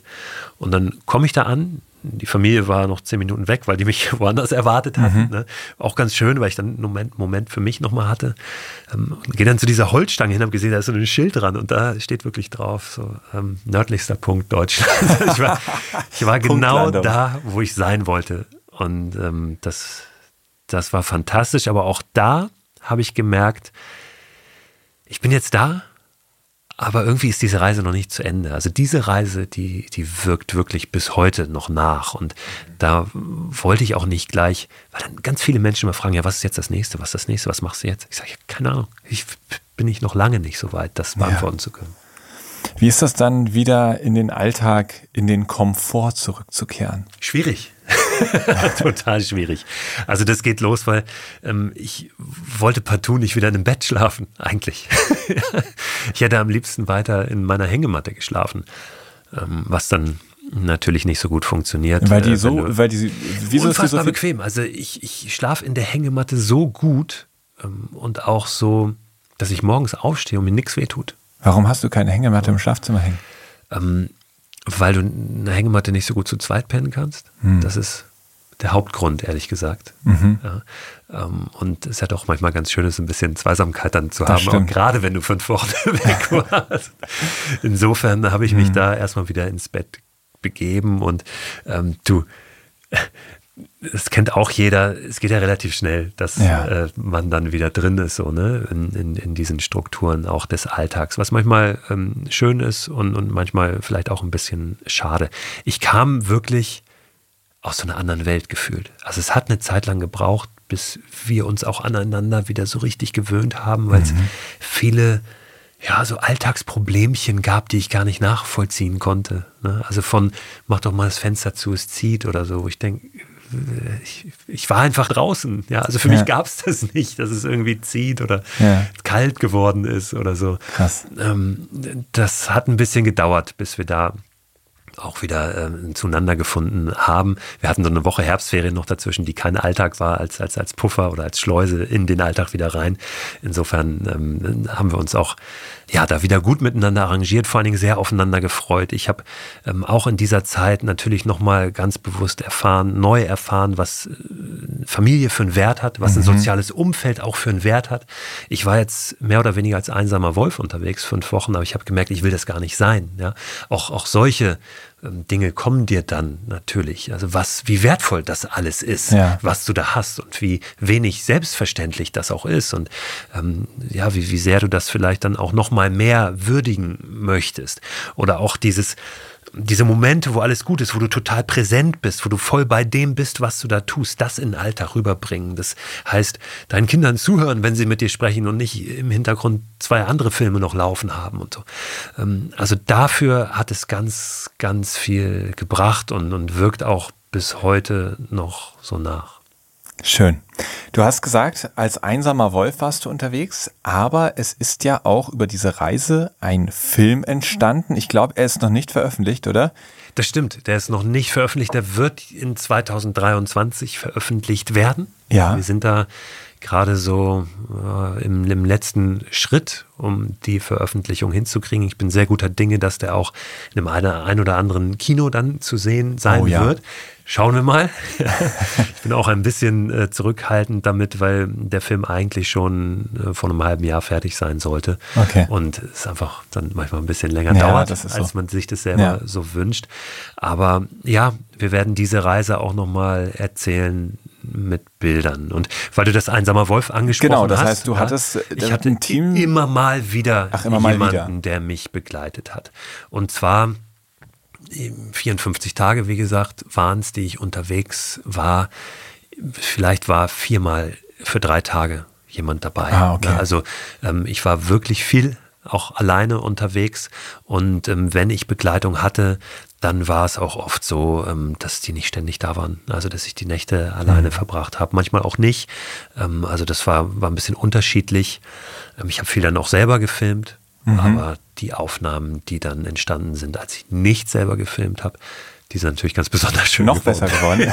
Ja, Na, es ist schwierig. Du kannst ja auf einem Natürlich, Sub. ja. Ich habe das überlegt, ob ich das irgendwie auch filmisch dokumentieren möchte. Und äh, die, die Perspektive ist halt immer sehr ähnlich, wenn Ja. du von deinem Sub aus filmst. Wenn du dich aber selber filmen möchtest, wie du es mit dem Fahrrad oder zu Fuß machen könntest, dass du das Stativ mal irgendwo hinstellst, vorbeifährst, wieder zurück. Auch das ist mit einem Sub schwer möglich, wenn du auf einem Fluss bist. Ja, Der du kannst ja nicht einfach gegen die Strömung nochmal wieder zurückpaddeln. Ähm, und deswegen habe ich mir einfach einen, Freund geschnappt, der Filmemacher ist. So, Ja. und ähm, der auch sehr abenteueraffin ist und mit dem ich auch dann mal draußen eine Nacht verbringen kann und der äh, zu allem Möglichen bereit ist. Cool. Da auch. Und, und ähm, der hat es gemacht. Und das war auch nochmal ganz interessant. Ähm, Gerade wenn der kam, prallten natürlich auch so ein bisschen Interessen aufeinander. Ne? Ich hatte oft gar nicht so eine Lust drauf, ja, jetzt da für den Film Mhm. Das wäre nämlich meine Frage gewesen. Du hast ja vorhin gesagt, dieses Abenteuer ist besonders schön dann, wenn man nicht im Hinterkopf diesen Druck hat. Und wenn ein Film entsteht, dann ist da ja ein Druck, da muss ja was bei rauskommen. Und ich kenne das selber, dass wenn man dann versucht, sowas zu dokumentieren, dieses, man erlebt einen Moment einfach erstmal als Mensch und sagt so, oh, geil, und auf einmal fällt einem ein, der Film. Das ist ein Moment, der muss in den Film. Und das macht diesen Moment ja fast so ein bisschen kaputt, weil man jetzt nicht einfach ihn aufsaugen kann, sondern man muss, man, man hat diesen Filter im Kopf. Wie bringe ich das jetzt gut in den Film rein? Bei mir war es dann häufig so, dass man dann anfängt, irgendwie Szenen nachzustellen, dass man sagt, okay, ich bin da gerade lang gefahren, das war so geil. Zurück, Kamera aufstellen, nochmal lang fahren. Und das hat, also das hatte in, in mir dann schon echt häufig mit dem großen Widerstand, so einem Inneren zu tun. War das was, was dir zwischenzeitlich bei dieser Reise zu schaffen gemacht hat, dass dieser Druck da mit reinkam? Es gab solche Momente zwischendurch immer wieder mal. Wir haben versucht, den von vornherein diesen Druck so ein bisschen rauszunehmen, indem wir zum Beispiel gesagt haben, ähm, wir verkaufen jetzt diesen Film nicht vorher an irgendeinen Ja. Fernsehsender oder wir machen das mit einer Produktionsfirma, die dann oft schon eine Story im Kopf hat. Ja. Die passieren soll. Ja. Bei Kilometer X verliert er dann noch das Paddel und am besten ähm, im Gefängnis wäre noch großartig oder eine blutende Wunde. Ja. Ähm, ich habe immer gesagt, wir gucken, wie es wird und, und wie die Geschichte dann ist. Also wir können hier nichts skripten oder so. Das, das will ich auch nicht. Und wir haben dann auch relativ schnell gemerkt, ich bin, ich bin nicht so ein Typ für viel Drama, auch auf so einer Reise. Ja. Ähm, witzigerweise ist der Kai, der diesen Film gemacht hat, viel mehr so ein Typ, wo immer irgendwas schief geht. und wir haben manchmal äh, zwischendurch dann spaßeshalber gesagt, eigentlich müssten wir die Kamera umdrehen, weil das Drama passiert hier gerade hinter der Kamera und nicht vor der Kamera. Wir haben gesagt, wir erzählen die Geschichte so, wie sie, wie sie ist. Mhm. Ja. Ähm, trotzdem habe ich zwischendrin so Momente gehabt, gerade wenn ich dann alleine unterwegs war und wusste, okay, jetzt müsste ich hier eigentlich filmen, ne? weil es mhm. kein anderer da, der filmt. Und wenn dann bestimmte Sachen passieren, dann habe ich schon manchmal gedacht, so, ey, jetzt eine Kamera. Ich, ich, ich müsste das jetzt eigentlich aufnehmen. Und ich habe zum Beispiel unterwegs, als ich am Land war, eine Nonne getroffen äh, zwischen Bamberg und Thüringen irgendwo. Und mit der bin ich ins Gespräch gekommen und das war irgendwie ein ganz, ganz schönes Gespräch. Die hat mich am Ende noch gesegnet für den Rest hm. meiner Reise. Ja. Obwohl ich eigentlich, wenn wenn wenn es um Religion geht und so, ich erstmal denke so, ah, nee, äh, gehe ich erstmal auf Abstand. Ja. Ja. Aber das war für mich gar nicht so was Religiöses, sondern eher was Zwischenmenschliches. Ja. Irgendwie so ein, so ein ganz toller Moment, so ein Übertragen von Energie ja, vom einen Menschen auf den anderen. Ähm, da hat sie mir die Hand aufgelegt und, und mich gesegnet. Und in dem Moment dachte ich, ich muss das aufnehmen. Das ist doch super für den Film. ja. Und dann bin ich weitergegangen und habe wirklich mit mir gehadert. Du musst jetzt eigentlich zurückgehen, sie nochmal fragen. Oh, Würdest du das nochmal tun? Das Stellst die Kamera nochmal ja. auf? Und dann habe ich mir gesagt, nee, du machst es nicht. Du machst es halt einfach nicht. Und dann gibt es halt Momente, die nicht im Film zu sehen sind, die da nicht stattfinden. Ähm, die, die hast du für dich, diese Momente. Die kannst du im Buch erzählen, ja. ja aber die sind halt dann nicht im Film. So. Und ähm, das, das ist immer mal wieder dann so ein Hadern mit sich selbst. Ja. Aber ich war da dann irgendwann auch fein mit. Ich habe gesagt, okay, das, ja. das, findet jetzt dann halt nicht statt. Ich kann, kann und will das nicht in dem Moment. Und ähm, der Film wird, glaube ich, trotzdem ganz schön. Ja, ich kann mir das auch ganz gut vorstellen. So ein Film, der nicht so aufgeregt ist, sondern ganz, ganz unaufgeregt diese Geschichte erzählt, so ein, aber wo diese Ruhe, die du ja auch schon beschrieben hattest, die sich so ausbreiten kann, dieses im Moment sein, auch im, beim Zuschauen einstellen kann, weil man nicht die ganze Zeit so aufgeregt ist und der Puls hochgeht, weil jetzt die nächste Wunde und was weiß ich nicht alles, sondern man einfach mit dir zusammen in Frieden größtenteils das wird, durch das, das Land wird zieht. genau so sein dann ja. in dem Film. Ähm, das ist natürlich auch ein Prozess, wenn du diesen Film dann machst. Du hast ja Unmengen an Material. Wie erzählst du die Geschichte dann? Ähm, spinnst du vielleicht doch ein bisschen mehr Drama rein noch, ja. äh, wo es gar nicht da war? Aber auch da haben wir uns schnell dafür entschieden, nee, Nee, ja. wir, wir, wir, wir brauchen hier kein Drama. Wir müssen mich auch nicht künstlich runterholen oder schwächer machen. Ja, ja. Ach, da ist ihm das nicht gelungen und da hat er das irgendwie verpeilt und so, ne? weil es einfach nicht wirklich so war. Ja. ja. Ähm, dem Kai ist in der Nacht seine Hängematte gerissen. Da, da, da, hatten wir den Fall des Helden, der für mich ja eigentlich perfekt gewesen wäre. Aber er, er, war nicht, er war nicht da. Also zeigen wir ihn auch nicht. Sehr schön. Ich würde sagen, wir beenden hiermit mal das Thema Zugspitze nach Sylt.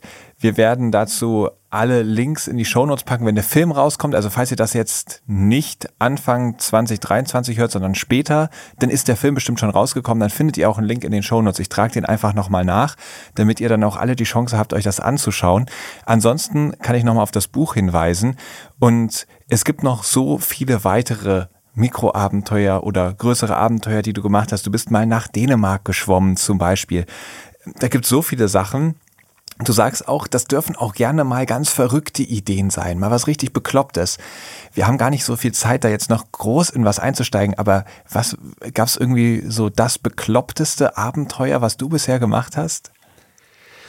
Ja, also allein so Ideen wie nach Dänemark schwimmen, die sind ja erstmal verrückt ähm, und es hört sich sehr groß an. Ja. Und wenn ich mir sowas äh, in den Kopf hole, dann ist das Problem meist, dass es nicht wieder weggeht. Und dann gucke ich, äh, wie kriege ich das umgesetzt? Und dann stellst du auf einmal fest, hey, ähm, es gibt eine Möglichkeit, nach Dänemark zu schwimmen von Deutschland. Flensburger Förde sind nur zweieinhalb Kilometer. Ja, ja. ist doch eine super, ein super Anlass, einfach ja. ähm, das, das zu tun. Oder äh, zu sagen, ich mache eine Expedition nach Grönland Und Grönland liegt aber nur 30 Kilometer vor den Toren Hamburgs, ist ein kleines Kaff, ist einfach ein Dorf, ja. was gar nicht besonders schön ist, wo man sonst wahrscheinlich nie hinreisen würde.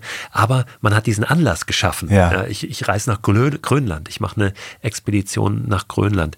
Und so immer wieder sich auch verrückte Ideen erlauben, mhm. die zuzulassen und dann mal zu gucken, wie, wie setze ich die denn vielleicht um? Welche Möglichkeiten gibt es und nicht immer nur diese Hürden im Kopf zu haben und die Ausreden, die sofort kommen. Ja. Ähm, und äh, ja, was das Verrückteste? Ach, ich habe mir schon einen Floß gebaut mit einem Kumpel für, fürs Gepäck und habe den so durch so einen Vulkansee gezogen, zwei Stunden lang. Also dieses, dieses Floß mhm. ähm, aus Holz einfach, was wir da gefunden haben, was unfassbar schwer war. was dann sehr kalt wurde nach zwei Stunden. Nichts mit Neoprenanzug, sondern einfach ja. nur eine Unterhose.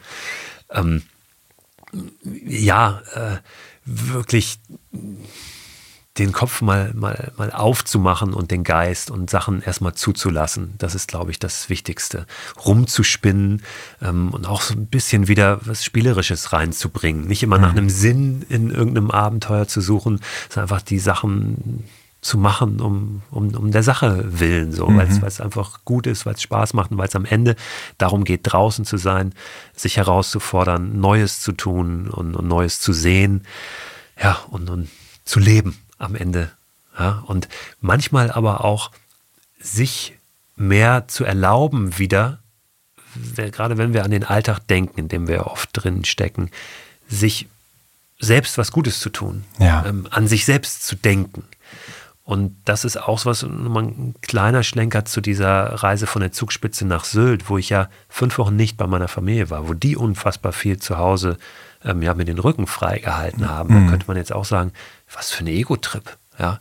Aber ich glaube, dass das total wichtig ist, dass wir uns immer wieder auch solche, solche Tage und vielleicht auch manchmal Wochen, Stunden nehmen für uns selbst und dass es auch völlig in Ordnung ist, weil wir uns ganz oft um andere kümmern. Nur um mhm. andere, andere, andere. Immer auf uns selbst zu schauen, weil nur wenn wir mit uns selbst fein sind, wenn es uns selbst gut geht, können wir überhaupt für andere nützlich und hilfreich sein. Ich glaube, dass das auch nochmal ein wichtiger Aspekt ist, uns das zu erlauben, mal einfach ja. wieder ein bisschen zu machen, äh, zu spielen, zu erleben, zu entdecken. Sehr schön. Das ist auch ein schönes Schlusswort für die letzte Kategorie Abenteuer Ozean und die perfekte Überleitung in die nächste, nämlich das Logbuch, bei der wir mal in dein Logbuch reinschauen wollen, um dich ein bisschen besser kennenzulernen. Logbucheintrag. Du hast eben schon erzählt, deine Familie, die supportet dich ja sehr krass und ist dementsprechend auch toll und gut finden, was du machst. Wie ist das insgesamt so in deinem Umfeld? Also viele Leute finden es ja mega, das merkt man allein schon an dem Anklang, den alles, was du so tust, was der so findet. Ich kann mir aber auch vorstellen, dass es im Umfeld nicht immer nur auf Begeisterung und Zuspruch trifft, sondern vielleicht auch mal bei Leuten, die, weiß nicht, dass das vielleicht ein bisschen komisch finden, einen anderen Weg, den das ja vielleicht auch ein Spiegel vorhält. Machst du da auch Erfahrungen, dass du so merkst, boah, manche Leute kommen da nicht so gut mit klar, dass ich so ein Entdecker bin, so jemand, der, der einfach zeigt, es geht? Das ist eine sehr gute Frage, weil das tatsächlich vorkommt, also dass ich manchmal das Gefühl habe, dass erstmal so eine, ja, so ein bisschen eine, eine Zurückhaltung oder eine Distanz da ist, witzigerweise ganz oft bei Männern. Mhm. Ähm, ich glaube, dass das ein bisschen damit zu tun hängt, ähm, dass genau mit diesem Spiegel, also mit dem auf sich selbst projizieren, dass da jemand ist, der, wenn man das nüchtern betrachtet, ja, der ähm, ist halbwegs fit. Ja, also ich habe Sport studiert, ich mache immer viel Sport, ja, ich habe immer so Siehst eine ganz fit gute aus, kann ich so bestätigen. So. Ähm, der, ob, obwohl der schon Mitte 40 ist jetzt, der ist Abenteurer, der hat Abenteurer auf seiner Visitenkarte stehen. Ja. Strahlt es auch aus? Ähm, der äh, schreibt Bücher. Ja.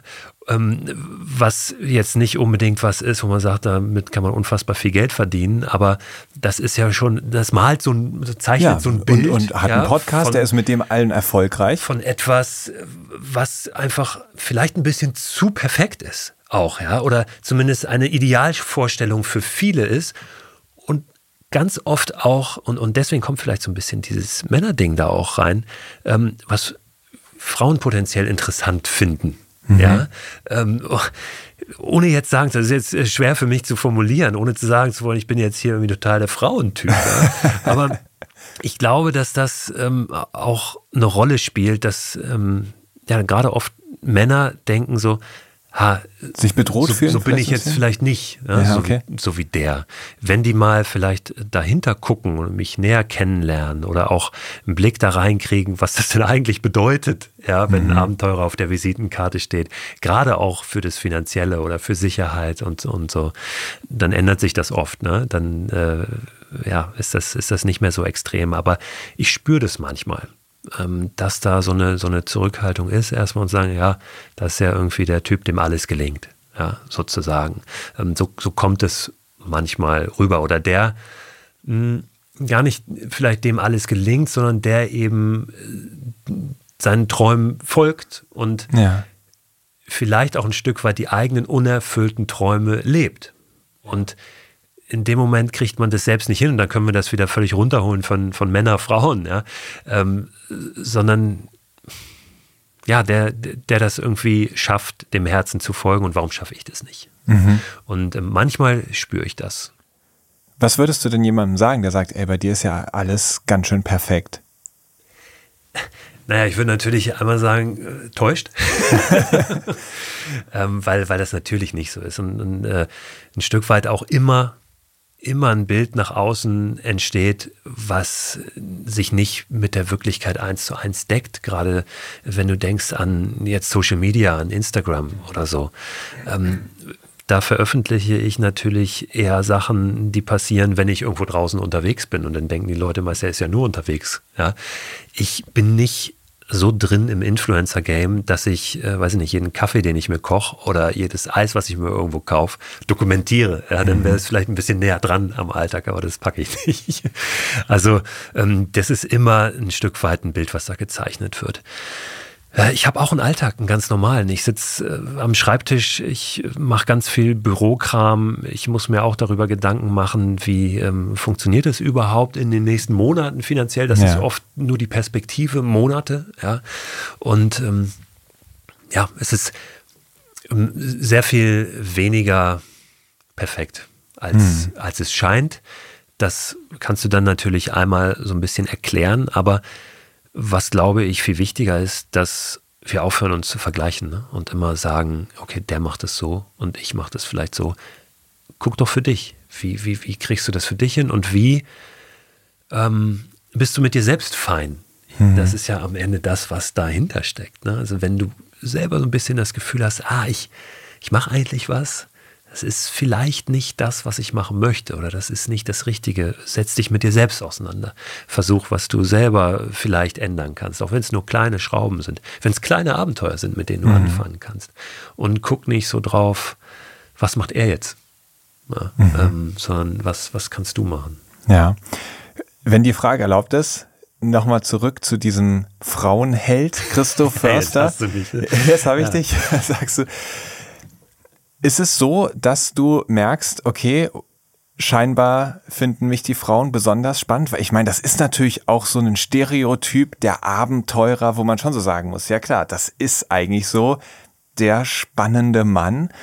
Und zweite Frage, die dann danach kommt, ist das dann vielleicht auch eine Bedrohung für die Frau, die Familie? Der Abenteurer ist unterwegs und strahlt das aus und die Frauen stehen Schlange?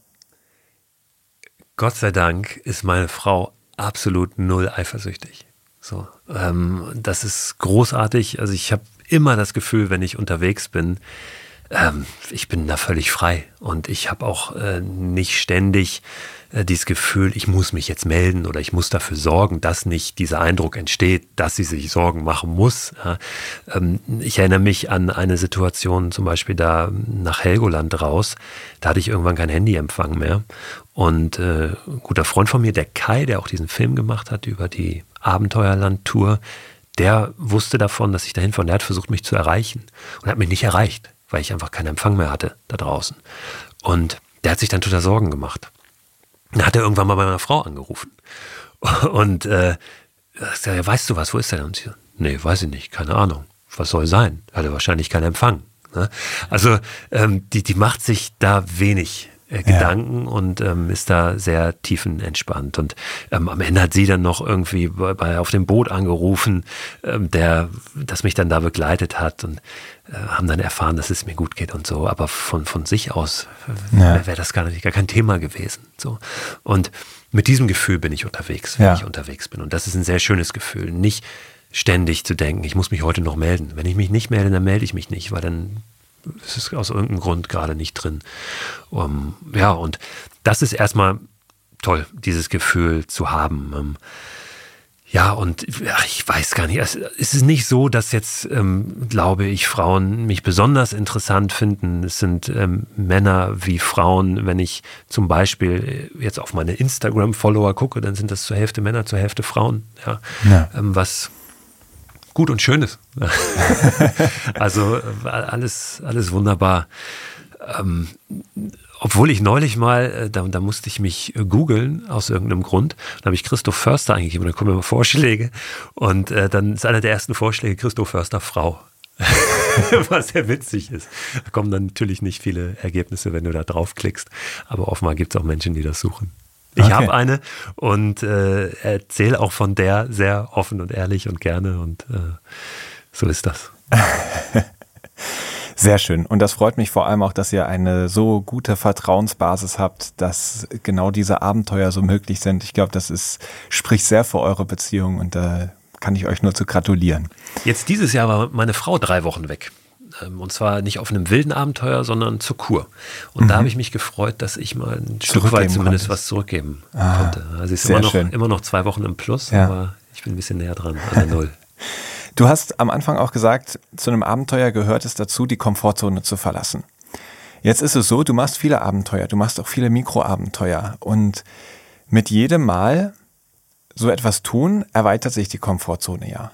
Also ich würde mal argumentieren, wenn du mittlerweile lieber in der Hängematte schläfst als in deinem Bett, dann ist es für dich kein Komfortzone mehr verlassen, irgendwo mit der Hängematte zu übernachten. Wie hat sich das verschoben? weißt du, worauf ich hinaus möchte? Das ist doch eine. Klar, total. Also die Gefahr ist natürlich auch im Kleinen irgendwie immer mehr zu wollen ne? und es immer verrückter zu machen und, und ähm, da immer noch das Nächste zu suchen. Ich finde, dass es da auch immer mehrere Ebenen gibt. Also wenn ich weiß, ich schlafe in der Hängematte gut, dann ist das natürlich in gewisser Art und Weise eine Komfortzone. Ich weiß aber oft nicht, wo ich die Nacht verbringe, mhm. zum Beispiel. Also wo ich einen Ort finde, weil ich mir das ja nicht vorher ausgucke. Und schon hast du diese Ungewissheit wieder ein Stück weit drin. Ähm, und du kannst immer kleine Aspekte hinzufügen, die dich, ähm, die du nicht planen kannst, wo du weißt, das ist jetzt hier gerade neu. Aber klar, vielleicht wäre es mal was ganz anderes zu sagen, also wegzugehen auch von diesem Outdoor-Abenteuer. Und da kann man das natürlich aufmachen. Ähm, vorhin schon ganz kurz darüber gesprochen. Weiß nicht, wenn ich mich in eine Fußgängerzone stelle mit einer Gitarre und mal einen Tag versuche, Geld einzunehmen, ja, dann kann das auch ein Abenteuer für mich sein, ja. ein kleines, was aber jetzt nichts mit, mit Naturerleben oder so zu tun hat. Ein Seitensprung kann auch ein Mikroabenteuer sein. ähm, aber das ist nichts, was ich jetzt auf meinem Zettel habe.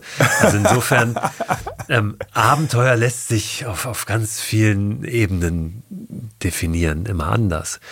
Ähm, ich liebe es aber einfach in der Natur unterwegs zu sein und tatsächlich diese Outdoor-Abenteuer zu, ja, zu machen und guck dann, wo, wo sind die Aspekte, die mich immer noch mal ein bisschen herausfordern. Ob es jetzt das Schwimmen ist oder so, ja. Also ja. nach Dänemark schwimmen. Ich bin nun wirklich kein Schwimmer, kein guter.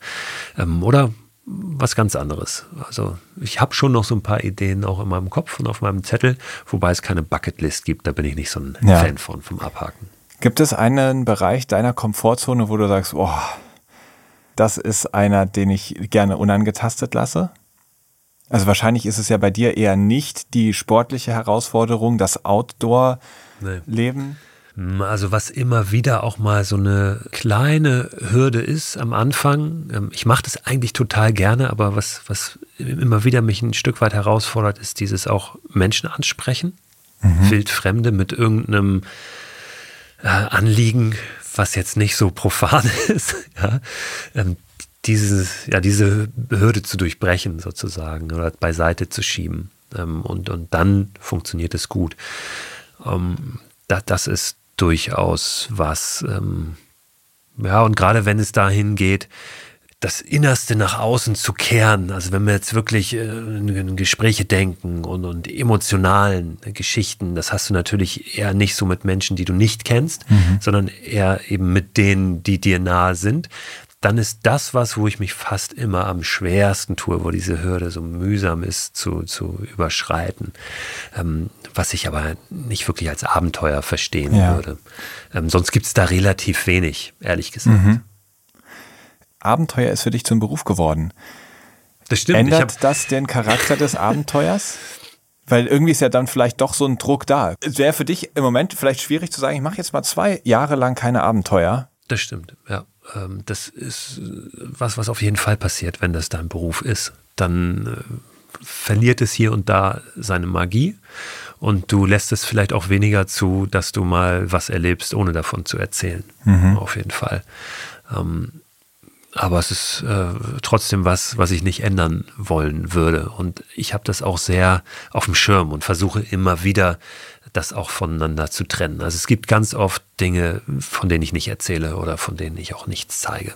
Gibt mhm. es. Ähm, und dieses überhaupt, äh, das, das als Beruf Abenteurer zu haben, ist ganz interessant. Ich habe das irgendwann mal einfach auf meine Visitenkarte geschrieben. So, Abenteurer. Und in dem Moment ändert sich eigentlich schon was, ne? dass du auch dir das erlaubst, Abenteurer zu sein. Mhm. Dieses Selbstverständnis, du bist jetzt Abenteurer.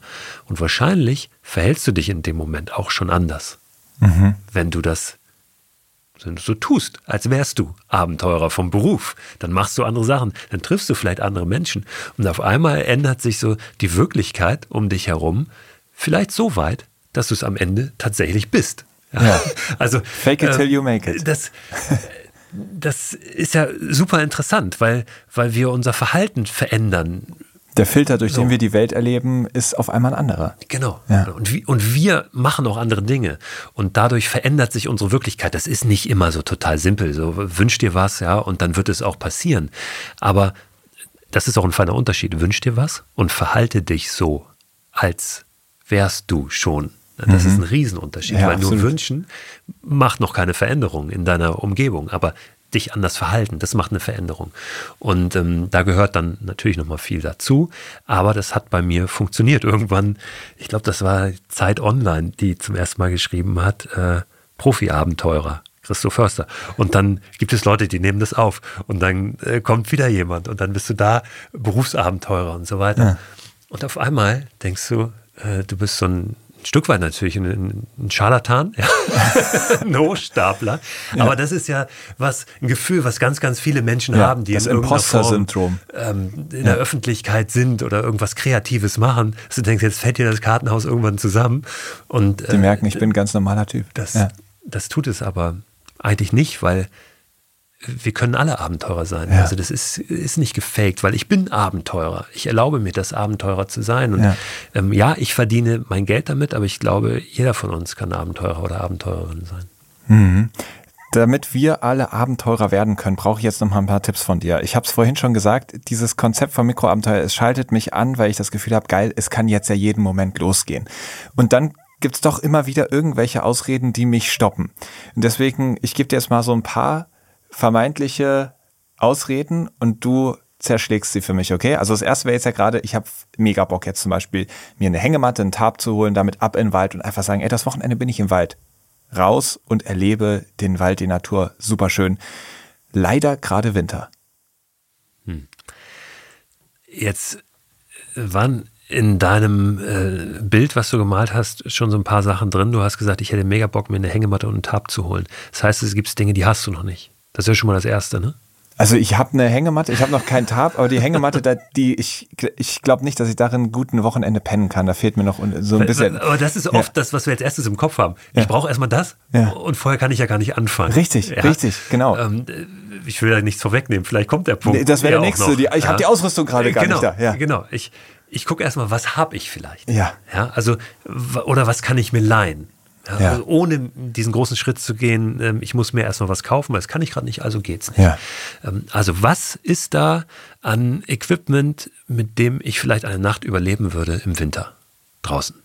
Ja. Was hätte ich da? Habe ich vielleicht zwei Sommerschlafsäcke, die ich ineinander stecken kann und damit einen, der mich auch warm genug hält im ja. Winter. Ja. Ähm, du kannst auch mal kurz gucken, irgendwie recherchieren, was braucht man überhaupt, um im Winter warm zu sein da draußen? Wie macht man das am besten? Theoretisch kannst du, ich weiß nicht, ob du einen Balkon hast oder eine Terrasse zu Hause oder so. Du kannst dein Bett rausstellen, deine Matratze ja. rausstellen und einfach deine Decke nehmen, deine dicke Daunendecke und dich da rauslegen. Und bist auch schon mal drin in was ganz ja. Neuem, was Aufregendem, was ja. teilweise viel Aufregenderem, als wir es manchmal so denken, eine Nacht draußen zu schlafen. Ne? Also wirklich vor, direkt vor der Tür. Ja, das habe ich im, im, Sommer früher häufiger gemacht, als ich noch auf dem, auf dem Land quasi gewohnt habe. Aber geht auch im Winter. Ja, ja. Also funktioniert auch da Mütze auf. Ähm, oder bei einem Kumpel oder einer Freundin, bei, bei den Eltern im Garten oder ja. so. Also es gibt immer irgendwelche Möglichkeiten, das zu tun und da auch wo liege. Ähm, ich kann mir natürlich, wenn ich äh, Sorge davor habe, dass es zu einsam ist, mir auch jemanden holen und, und äh, dann zu zweit da rausgehen. Mhm ja, oder es muss auch nicht eine Nacht unbedingt sein, äh, die du draußen schläfst. Du könntest auch wenn ich jetzt denke an meine Radtour über Nacht nach Berlin, du könntest eine ganze Nacht einfach von Sonnenuntergang bis Sonnenaufgang eine Wanderung wandern, machen. Wandern gehen. Ja. Ja, ähm, hast vielleicht eine Stirnlampe dabei. In einer Vollmondnacht brauchst du die noch nicht mal oft, weil es hell genug ist und bist dann einfach eine ganze Nacht unterwegs. Mach's durch. Ja. Äh, ging früher auch. Oder geht manchmal zu anderen Anlässen mich. auch immer noch. Ähm, vielleicht ist es aber auch an einem Wochenende und du kannst dann den, den nächsten Tag, ja, wenn die Sonne aufgeht, dich einfach noch mal ein paar Stunden mhm. hinlegen. Ja das, ja. das würde ich dir antworten. Und äh, wenn ich dann jetzt sage, ja, hätte ich ja mega Bock, aber ich habe gerade so viel zu tun mit der Arbeit, ich kann es mir jetzt nicht erlauben, meine Energie jetzt mit einmal die Nacht durchmachen, ähm, rauszuhauen und dann kriege ich die nächsten Tage nichts mehr hin. Ja, da dann entweder wirklich so eine Nacht suchen, wo du draußen schläfst, ja, also wo du die Zeit, die du normalerweise im Bett verbringst und schläfst, wo du nichts anderes tust, wenn du die zu einem Abenteuer machst, indem du draußen schläfst ja. irgendwo. Oder auch trotzdem die Nacht mehr oder weniger durchwandern. Vielleicht auch nur bis drei Uhr morgens wandern und nochmal dann drei Stunden schlafen. Meine Erfahrung ist, wenn du so müde bist, aber draußen bist die ganze Zeit, also wenn du nicht schläfst und draußen bist, dann trägt dich dieser Kick, den du hast vom Draußensein, vom Sauerstoff, der trägt dich noch ganz gut durch den Tag, der dann okay. folgt. Und der richtige Hammer, die richtige Müdigkeit kommt dann eigentlich erst wieder am Abend, wenn du ohnehin sagen kannst, okay, jetzt lasse ich hier mal alles fallen, jetzt äh, penne ich ein bisschen länger, ein, zwei Stunden vielleicht als sonst. Und wenn man jetzt sagt, oh, ja, der Christo, der hat ja sofort eine Idee im Kopf, was man alles machen kann. Ich bin irgendwie so unkreativ. Ähm, keine Ahnung, klingt alles so ja, aber wenn ich dann für mich frage, ich komme nicht so richtig auf die Idee. Ja, da gibt es Möglichkeiten natürlich äh, zu suchen nach Mikroabenteuer-Ideen. Also das kann man mittlerweile tatsächlich auch googeln, weil da viel passiert ist in den letzten Jahren. Äh, ich habe drei Bücher geschrieben über Mikroabenteuer mit, Abenteuer mittlerweile. Also auch da gibt es viel Inspiration. In meinem Podcast ist immer ganz viel drin. Ich glaube, ähm, wir müssen wie ich das vorhin schon gesagt habe, offen sein und auch verrückte Ideen zulassen. Mhm. Ähm, vielleicht auch Sachen nochmal machen oder anders machen, die wir früher mal gemacht haben. Ja, nochmal neu auflegen, sozusagen. Ähm, vielleicht Dinge, die uns andere äh, zurufen, seien es Kinder, ja, die irgendeine bescheuerte Idee haben oder so. Ja, und dann dann einfach, äh, einfach machen und raus und im Zweifel, wenn ich keine Idee habe, dann einfach vor die Tür und mal gucken, was passiert. ja, also ähm, auch sich treiben lassen ohne ja. konkretes Ziel, das kann auch total spannend sein. Also zu sagen, pass mal auf, ich habe jetzt, ich habe jetzt überhaupt keine Idee, wo es hingehen soll. Ich, die einzige Regel, die ich vielleicht mir jetzt mal auferlege, ist, ich mache den ganzen Tag das Handy aus. Mhm. Ja, ich kann nicht navigieren, ich kann nicht recherchieren. Ich werde nicht einkehren irgendwo. Also ich esse draußen was, nehme vielleicht was mit von zu Hause und bin dann den ganzen Tag von morgens bis abends mal draußen unterwegs, ohne Ziel. Und ohne erreichbar zu sein. Ja. Auch eine schöne Idee. Christo, ich glaube, ich habe dich mit meiner Gesprächsführung um die Kategorie am Abgrund der Meere gebracht. Erzähl die, mal, was, was, was kriegen, wird da normalerweise erwartet? Normalerweise reden wir dann da so ein bisschen über, über, über Abgründe, die sich auftun in den Meeren, in der Gesellschaft. Ich hätte da mit dir so ein bisschen über die Sicherheit gesprochen. Ich glaube, das haben wir schon so ein bisschen mit drin gehabt. Ähm, ich glaube, uns geht hier einfach die Zeit aus, um dieser Kategorie überhaupt gerecht zu werden. Deswegen Entschuldigung auch an euch alle, die sich da vielleicht drauf gefreut haben. Wir springen jetzt aber in die letzte Kategorie, Ebbe oder Flut. Und wenn ihr jetzt sagt, Chris, das muss unbedingt nachgeholt werden, dann schreibt ihr mir und dann mache ich mit Christo vielleicht nochmal einen zweiten Termin aus. Äh, und dann führen wir das Ganze fort und dann verspreche ich euch, kommt die Kategorie nicht zu kurz. Ebbe oder Flut. Ich stelle dich vor eine Entweder-Oder-Auswahl und spiele dir ein, zwei Halbsätze zu und du antwortest einfach kurz und knackig, was dir in den Sinn kommt. Sturm oder Flaute? Sturm. Abenteuer an Land oder auf Wasser? Ah, auf dem Wasser. Lieber auf dem Wasser. Gerne beides, aber. Das höre ich sehr gerne. Wenn ich es aussuchen darf, auf dem Wasser. Podcast oder Schreiben? Podcast mittlerweile. Fisch oder vegan? Fisch.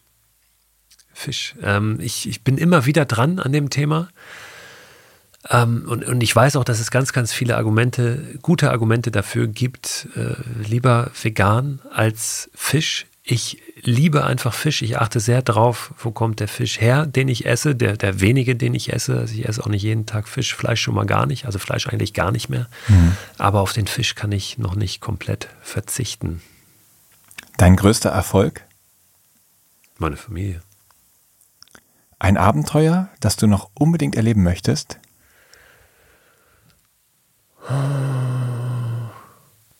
Das fällt mir unglaublich schwer zu beantworten, weil es noch so viele gibt. Ich möchte mit meiner Familie nochmal ein richtig großes Abenteuer erleben. Alle gemeinsam. Also das wird in den nächsten Jahren stattfinden müssen. Ja, sonst sind die Kinder, Kinder in der keinen Schule. Bock mehr drauf ja. haben. Okay. In der Schule sind sie schon längst. Ach so. Ähm, das, also das haben wir schon hinter uns, diesen, diese Phase, wo dann die letzten äh, Ausfahrten noch genommen werden mussten, bevor es in die Schule geht. Aber ja, es geht tatsächlich darum, nochmal ein größeres Abenteuer vielleicht mit denen zu erleben, trotz Schule. Mhm. Ein Abenteuer, welches wirklich keine gute Idee war? Abenteuer ist immer eine gute Idee, egal wie es ausgeht, egal wie schwierig das ist und wie sehr du es vielleicht umplanen musst. Aber Abenteuer ist immer eine gute Idee. Was ich durch das Meer gelernt habe? Gelassenheit, Ruhe und Gelassenheit. Der größte Irrtum über Abenteuer ist? Dass sie immer mit höher, schneller, weiter verbunden sein müssen, dass sie immer körperliche Höchstleistung erfordern. Aufbrechen oder ankommen? Aufbrechen. Aufbrechen. Aufbrechen.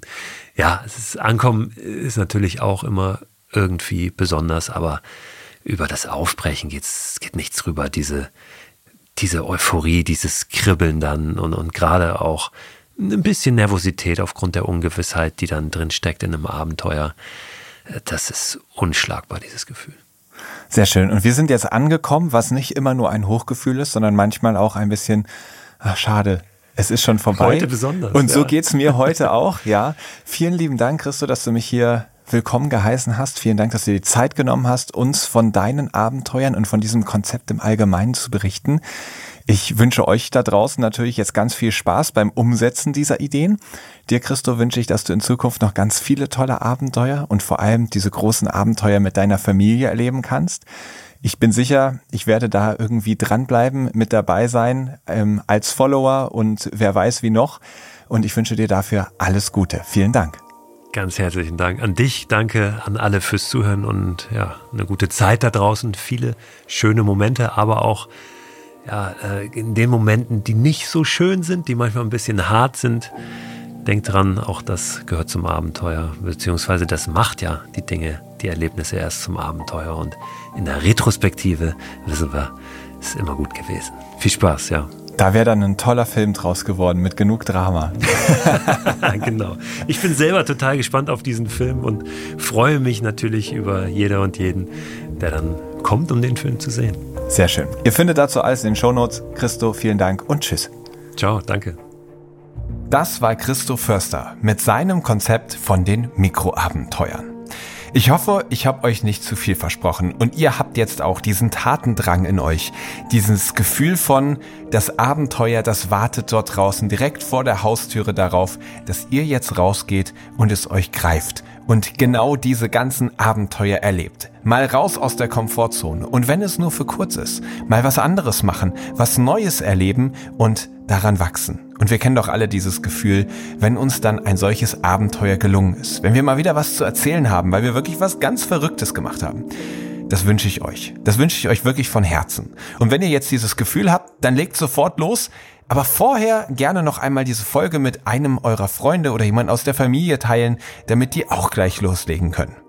Und wenn ihr dann draußen unterwegs seid, dann hoffe ich, dass ihr einmal mehr begeistert seid von dem, was euch dort umgibt. Im Idealfall ist das natürlich das Meer.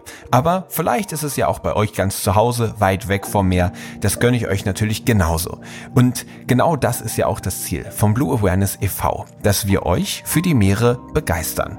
Und in der heutigen Folge fassen wir die Meere mal ein bisschen breiter. Vielleicht sind es auch die Flüsse, die im Meer münden, für die wir euch begeistern, indem ihr darauf oder daran oder in der Nähe irgendwelche Mikroabenteuer erlebt. Und außerdem möchte ich euch noch einmal auf das Buch Ein Leben für den Ozean hinweisen. Es ist ein Buch passend zu diesem Podcast, in dem zehn Helden der Meere porträtiert werden.